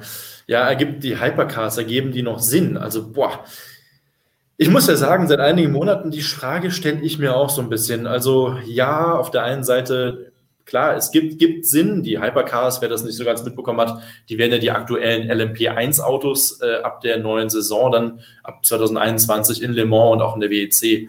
Ähm, äh, werden sie äh, beerben quasi. Ja, die alten Toyotas wird es dann nicht mehr geben, ähm, mit einer kleinen Ausnahme. Das ist wieder ein anderes Thema für sich. Dann kommt aber, und das ist ja das große Thema, es gibt ja nicht nur die LMH, die Le Mans Hypercars, es gibt ja auch die LMDH, also die Le Mans Daytona Hybride ja, das sind Einheitsautos, mehr oder weniger, wo du den Motor selber entwickelst, aber das Chassis kommt halt dann doch von einem, äh, von einem der aktuellen vier Hersteller, ähm, also Orica und Ligier und wie sie alle heißen, Multimatic.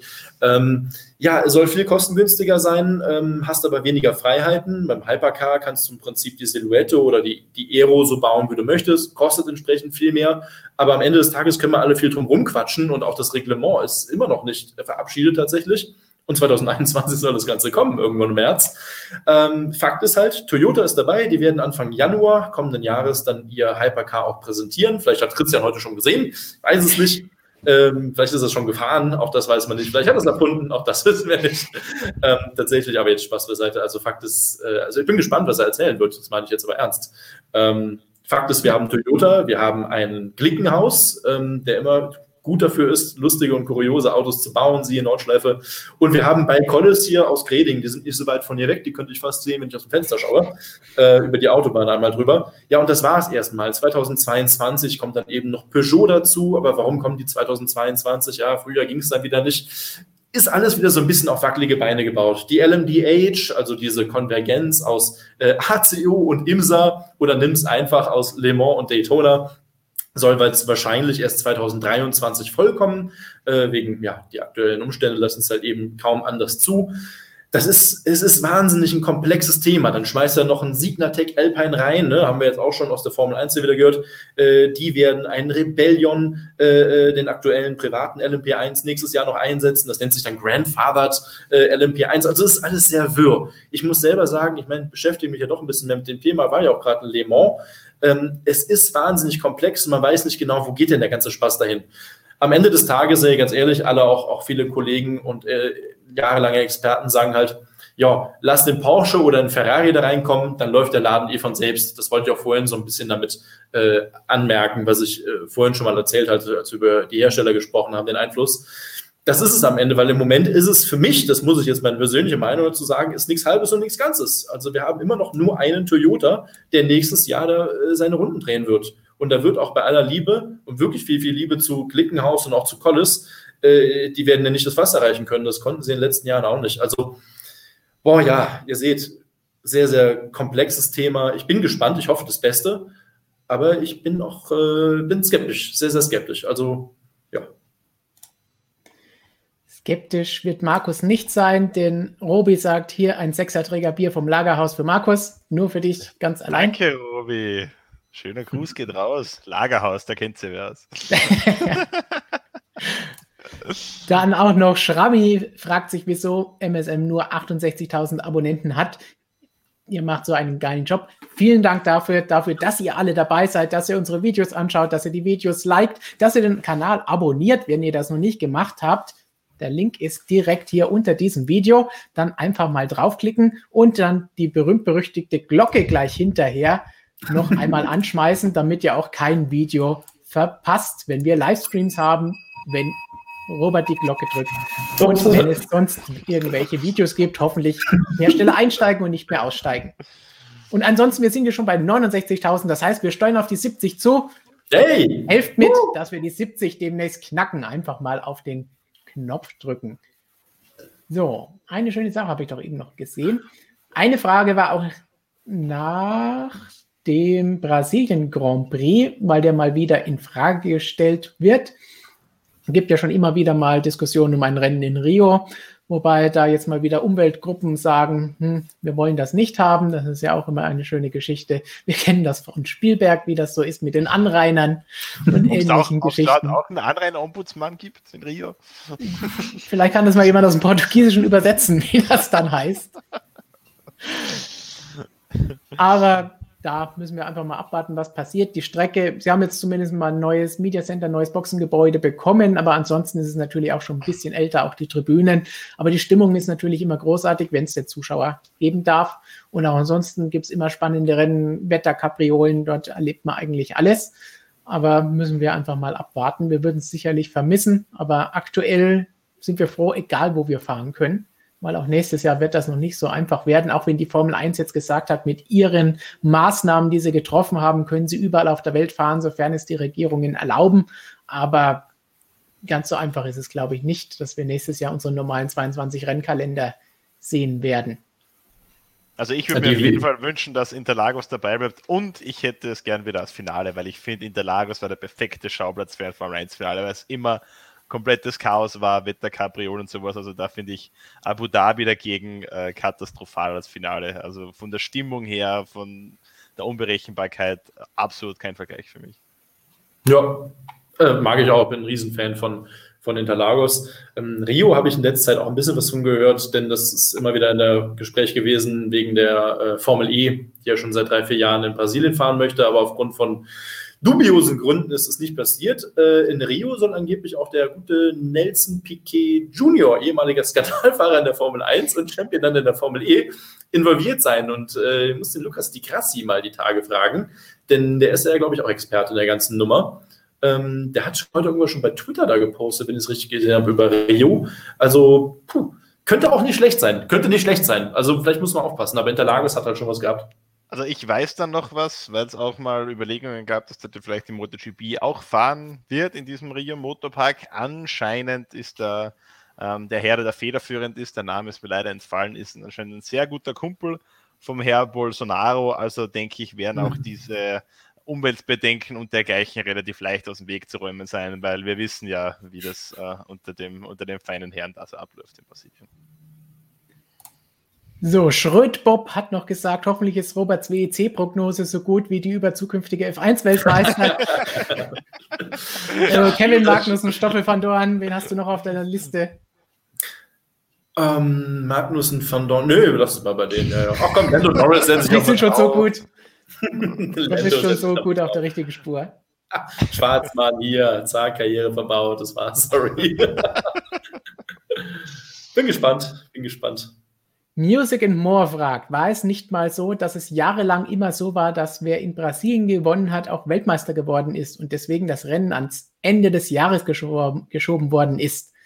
Äh, Ob es deswegen verschoben wurde, weiß ich jetzt nicht. Wäre ein schöner Fun-Fact auf jeden Fall. Tja, können wir mal nachrecherchieren für nächste Woche. Ja, müssen wir uns mal anschauen. Da mal nachschauen, wie das Ganze ausgesehen hat. Ähm, es wurde auch mehrfach hier, wie Markus gesagt hat, gesagt, Finale sollte in Brasilien sein. Ja, Abu Dhabi zahlt halt nun mal mehr Geld und das heißt, Brasilien ist froh, wenn sie überhaupt ein Rennen haben. Ja. Leider funktioniert die Formel 1 so, solange alles normal läuft. Das ist halt so das erste und das letzte Rennen der Saison normalerweise, die, die am teuersten sind. Ja. Gilt in allen Rennserien auf der Welt so, ja. Ja, Australien als Auftakt finde ich ja super, da beschwere ich mich nicht. Mhm, absolut, klar. Auch da werden wir nächstes wenn's, Jahr sehen, wenn es anders läuft als in diesem Jahr. möglich ist. So, wir haben auch noch einen Fun Fact von Kessemark vom Anfang. 1951 sind 25 von 33 Autos beim Rennen in Indianapolis ausgeschieden. War da schon äh, asphaltiert oder war das noch Brickyard? Weiß man das? 1951. Du stellst Fragen. Boah. Ich frage mich also, ja, wie viele davon überlebt haben. 1951. Hm? Von den acht, die ja. durchgekommen sind. Ich meine, Fun Fact, was jeder oder viele vielleicht noch erlebt haben, die jetzt zuschauen, manche wahrscheinlich noch nicht, aber wir wissen, Monaco Grand Prix 1996, vier Fahrer in der Wertung, drei im Ziel. Olivier Panis gewonnen. Als Sieger. so schreibt man Legenden. Ja, ja, aber guter, äh, guter Funfact vom äh, Gessemark hier. Super, ja, cool. Richtig, wenn wir nochmal nachschauen, was davon Soll stimmt. Machen, das ja. muss Christian dann nächstes Mal als Funfact recherchieren oder so, weil er heute nicht ja. da ist und bei Toyota rumhängt. Markus, noch ein paar Prognosen von dir zur MotoGP. das ist ja. Vielleicht mal schauen, ob die genauso gut sind wie die von Robert. Was wird verlangt von mir? So, Stivo57 hat ähm, fünf Prognosen abgegeben. Du sagst einfach ja, nein, wie auch okay. immer. Stimmst du zu ja. oder nicht? Ja. Mir holt den WM-Titel 2020 überraschend, sagt er. Ja. Vinales sollte das Team wechseln und an seinen Starts arbeiten. Ja. Beides ja? Beides ja, ja. Rossi wird 2021 wieder aufblühen mit Petronas Yamaha. Eher nicht. Uh. Dovi in die Superbike-Saison und Redding zu Ducati in der MotoGP. Würde ich cool finden, wird aber nicht passieren. Und noch eine Redding-Frage, Effekt, Prognose. Hat sich sehr gesteigert als Rennfahrer und wäre für die MotoGP-Piloten ein harter Konkurrent. Würde er zurückkehren?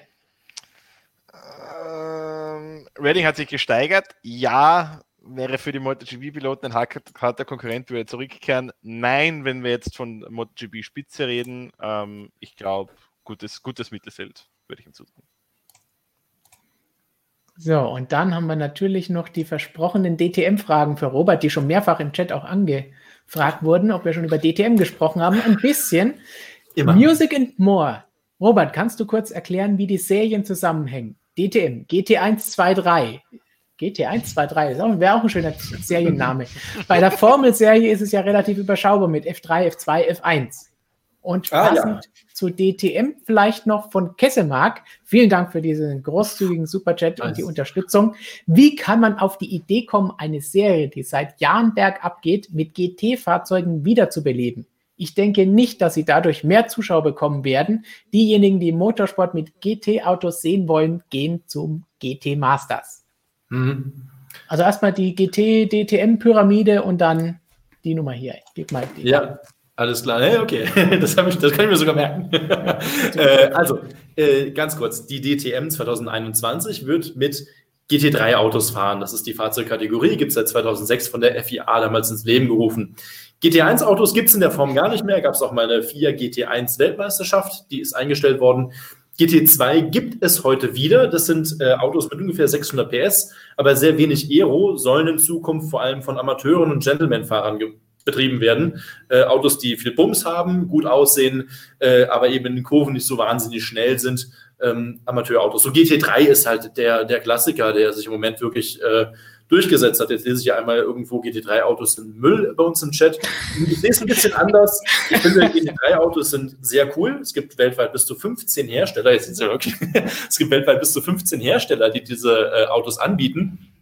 Die werden sowohl von Profis als auch eben von Amateuren äh, pilotiert. Wir haben es gerade am Nürburgring wieder gesehen. Ähm, ist auch die Klasse, die sich wahrscheinlich auch in, in der WEC und Co. durchsetzen wird. Es sind relativ kostengünstige Autos, sind fix und schnell. Ähm, das ist schon in Ordnung. Also sowohl der, der Profi kann sie bewegen, als auch der, der Gentleman-Fahrer. Der wird aber nicht an diesen Profi-Status rankommen. Das haben wir immer wieder gesehen. So. Das kurz zur Einordnung, also nicht wie Formel 1, 2, 3. Ähm, das ist doch ein etwas anderes Prinzip. Es gibt ja auch noch die GT4. Das sind dann schon sehr serienähnliche Autos, eher so für den Einsteigersport äh, gedacht, tatsächlich. Was, so. was Markus will. Ja, genau. das ist so. Gibt es, es gibt es ja auch. Gibt die, die, die DTM Trophy, das sind GT4 Autos. Die ETR darf halt eben nur nicht äh, schreiben, das nennt sich, äh, dass es GT4 ist, weil darauf hat dann Stefan Rattel Ach, das ist aber alles. Ich schmeiße hier mit Namen um mich heute. Als ob ich hier wüsste, wovon ich rede. Ähm, nein, Stefan Rattel hat tatsächlich das Namensrecht auf dem Namen GT4. Deswegen darf die DTM halt nicht schreiben GT4 Trophy. Deswegen nennen sie es DTM Trophy. Ähm, bei, der DT, bei der GT3 DTM ist es ein bisschen anders nochmal. Aber bla, bla, bla, bla. So, also, zweite Frage. Wie kann man auf die Idee kommen, Serie mit GT-Fahrzeugen wieder zu beleben? Ja, Kessemark, äh, vielen Dank für das Mega-Support natürlich. Eh, aber hier das Lila sieht natürlich auch sehr nice aus. Ähm, ganz einfach, weil GT3 das attraktivste und im Prinzip auch, ähm, ja, äh, wie sage ich denn das? Ja, es ist das attraktivste Paket im Moment. Denn wie gesagt, die meisten Teams setzen ja schon GT3-Autos ein und die meisten Hersteller haben GT3-Autos im Angebot. Ähm, Fakt ist, im Moment, in diesen aktuellen Zeiten, würde niemand ein neues Auto entwickeln. Das würdest du nicht machen ähm, wenn es nicht gerade für den kompletten globalen Markt ist. Die DTM hat ihren Kern in Deutschland, zum Glück. Pech halt eben für die, die halt damit weiter durch die Welt touren wollen.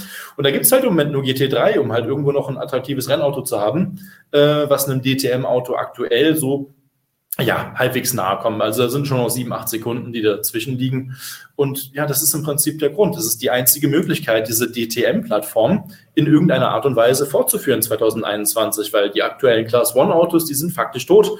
Die werden wir nachher irgendwo bei äh, entweder Uwe Alz einen Verkaufsraum sehen, weil er auch aktuell DTM-Autos verkauft, oder irgendwo im Museum und wahrscheinlich auch nicht bei BMW. Also die werden den sehr weit in die letzte Ecke wahrscheinlich reinstellen da äh, in der Motorausstellung. Ähm, könnte ich mir vorstellen, so erfolgreich war dieses Auto nicht. Ja, das war es dann halt eben. Und GT3 ist die einzige Option zu sagen, okay, wir machen die DTM weiter und das wollen wir irgendwo ja auch. Ich meine, je mehr Motorsport, desto besser irgendwo. Aber auch ein guter Punkt gewesen von Gessemark. Wenn er GT-Sport sehen will, ADAC GT Masters, auch das hat absolut seinen Reiz, kann ich nur empfehlen, kommt auf Sport 1 äh, und fährt leider viel zu oft parallel zu DTM. Und natürlich Artikel, Bilder und alles dazu auf motorsportmagazin.com, einer Webseite und einer App, die ihr hoffentlich alle kennt.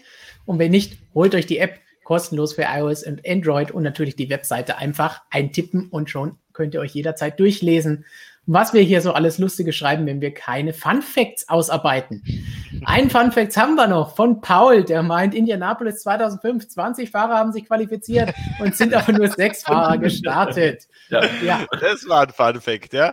Da muss ich ja, ja. sagen, ähm, das werden jetzt vor allem die österreichischen Zuschauer verstehen. Also, das war die legendärste Übertragung eines Formel 1-Rennens aller Zeiten. Heinz Brüller und Niki Lauda im Duett, wie sie dieses sechs Autorennen kommentieren. Also, das war unglaublich. Niki Lauda einen Banger nach dem anderen rausgehaut. Äh, Gott habe ich selig. Tja, ich habe weder österreichische Formel 1 Geschichte. Ich habe weder den schönen österreichischen Kommentar gehört, noch konnte ich mich zurücklehnen und darüber amüsieren. Wir mussten diesen ganzen Quatsch damals verfrachten in Artikel und darüber berichten. Das war nicht ganz so witzig, weil man eigentlich ein normales Rennen erwartet hat. Und dann ging es da schon die ganze Nacht mit Michelin und mit Schikanen, die sie in die äh, Steilkurven einbauen wollten und lustigen Geschichten zur Sache. Ja, und am Ende dieser grandiose Doppelsieg für Ferrari.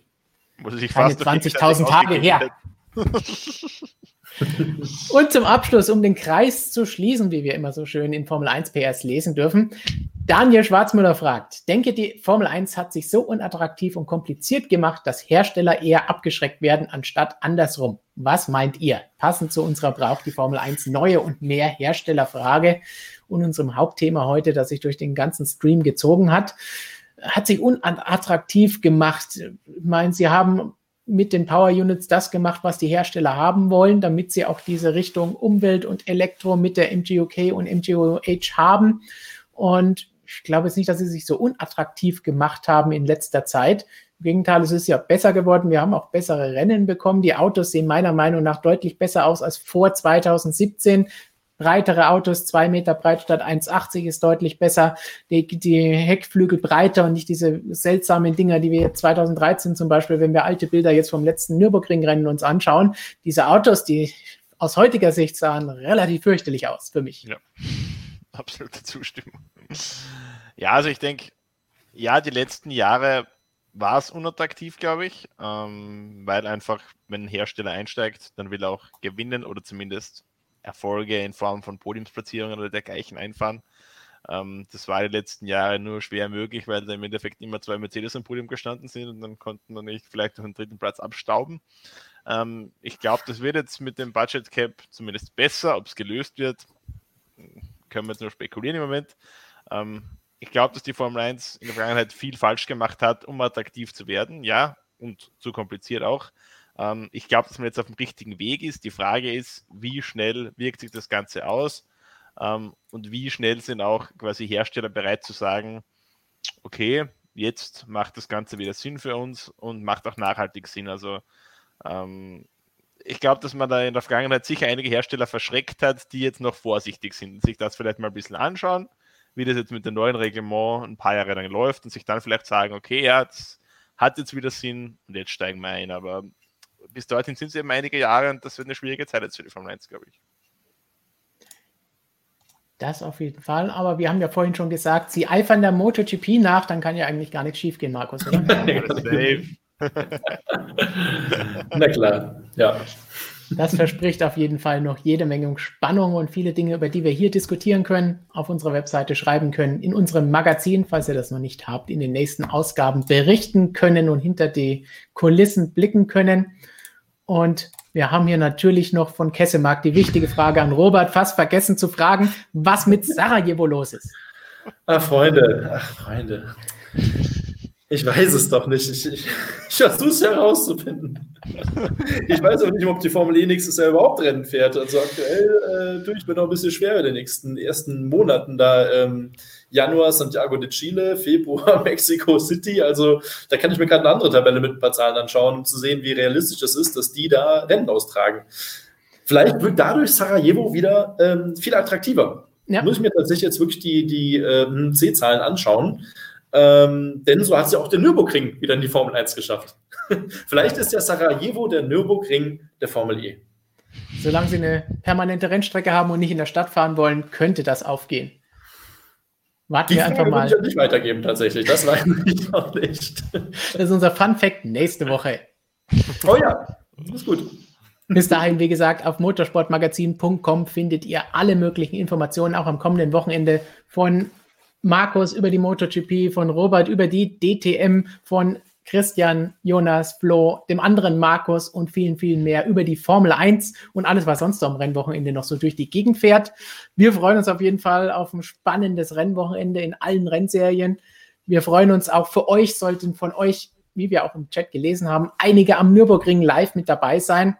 Maske tragen, vorsichtig sein, damit sich das Ganze auch lohnt, dass wir Zuschauer bei diesem Rennen dabei haben dürfen. Genießt es, endlich wieder Formel 1 live erleben. Die kommenden Tage gibt es natürlich jede Menge Vlogs von Christian direkt aus dem Media Center an der Rennstrecke. Wir werden auch natürlich wieder sonst von uns hier beisteuern, sollte was Spannendes, Aktuelles passieren an Breaking News. Und tja, dann würde ich sagen, gibt es ein leises Servus von Robert für den heutigen Stream. Servus. Aber ich freue mich trotzdem auf äh, Mick Schumacher am Nürburgring. Das haben wir heute nicht besprochen. Hätten wir wahrscheinlich noch zwei Stunden drüber sprechen können, aber da freue ich mich tatsächlich drauf. Das ist dann schon für Motorsport Deutschland nicht das Verkehrteste. Super, klasse.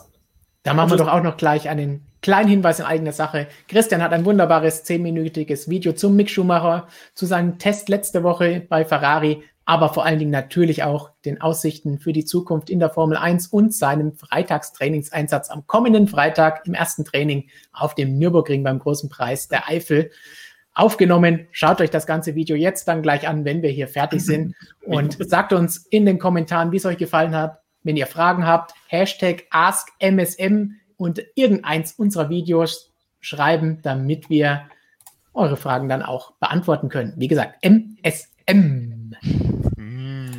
Markus, letzte Abschiedsworte noch von dir. Ja, ich wünsche allen ein wunderschönes Motorsport-Wochenende, egal was ihr am geilsten findet, Formel 1, MotoGP, DTM oder alles zusammen.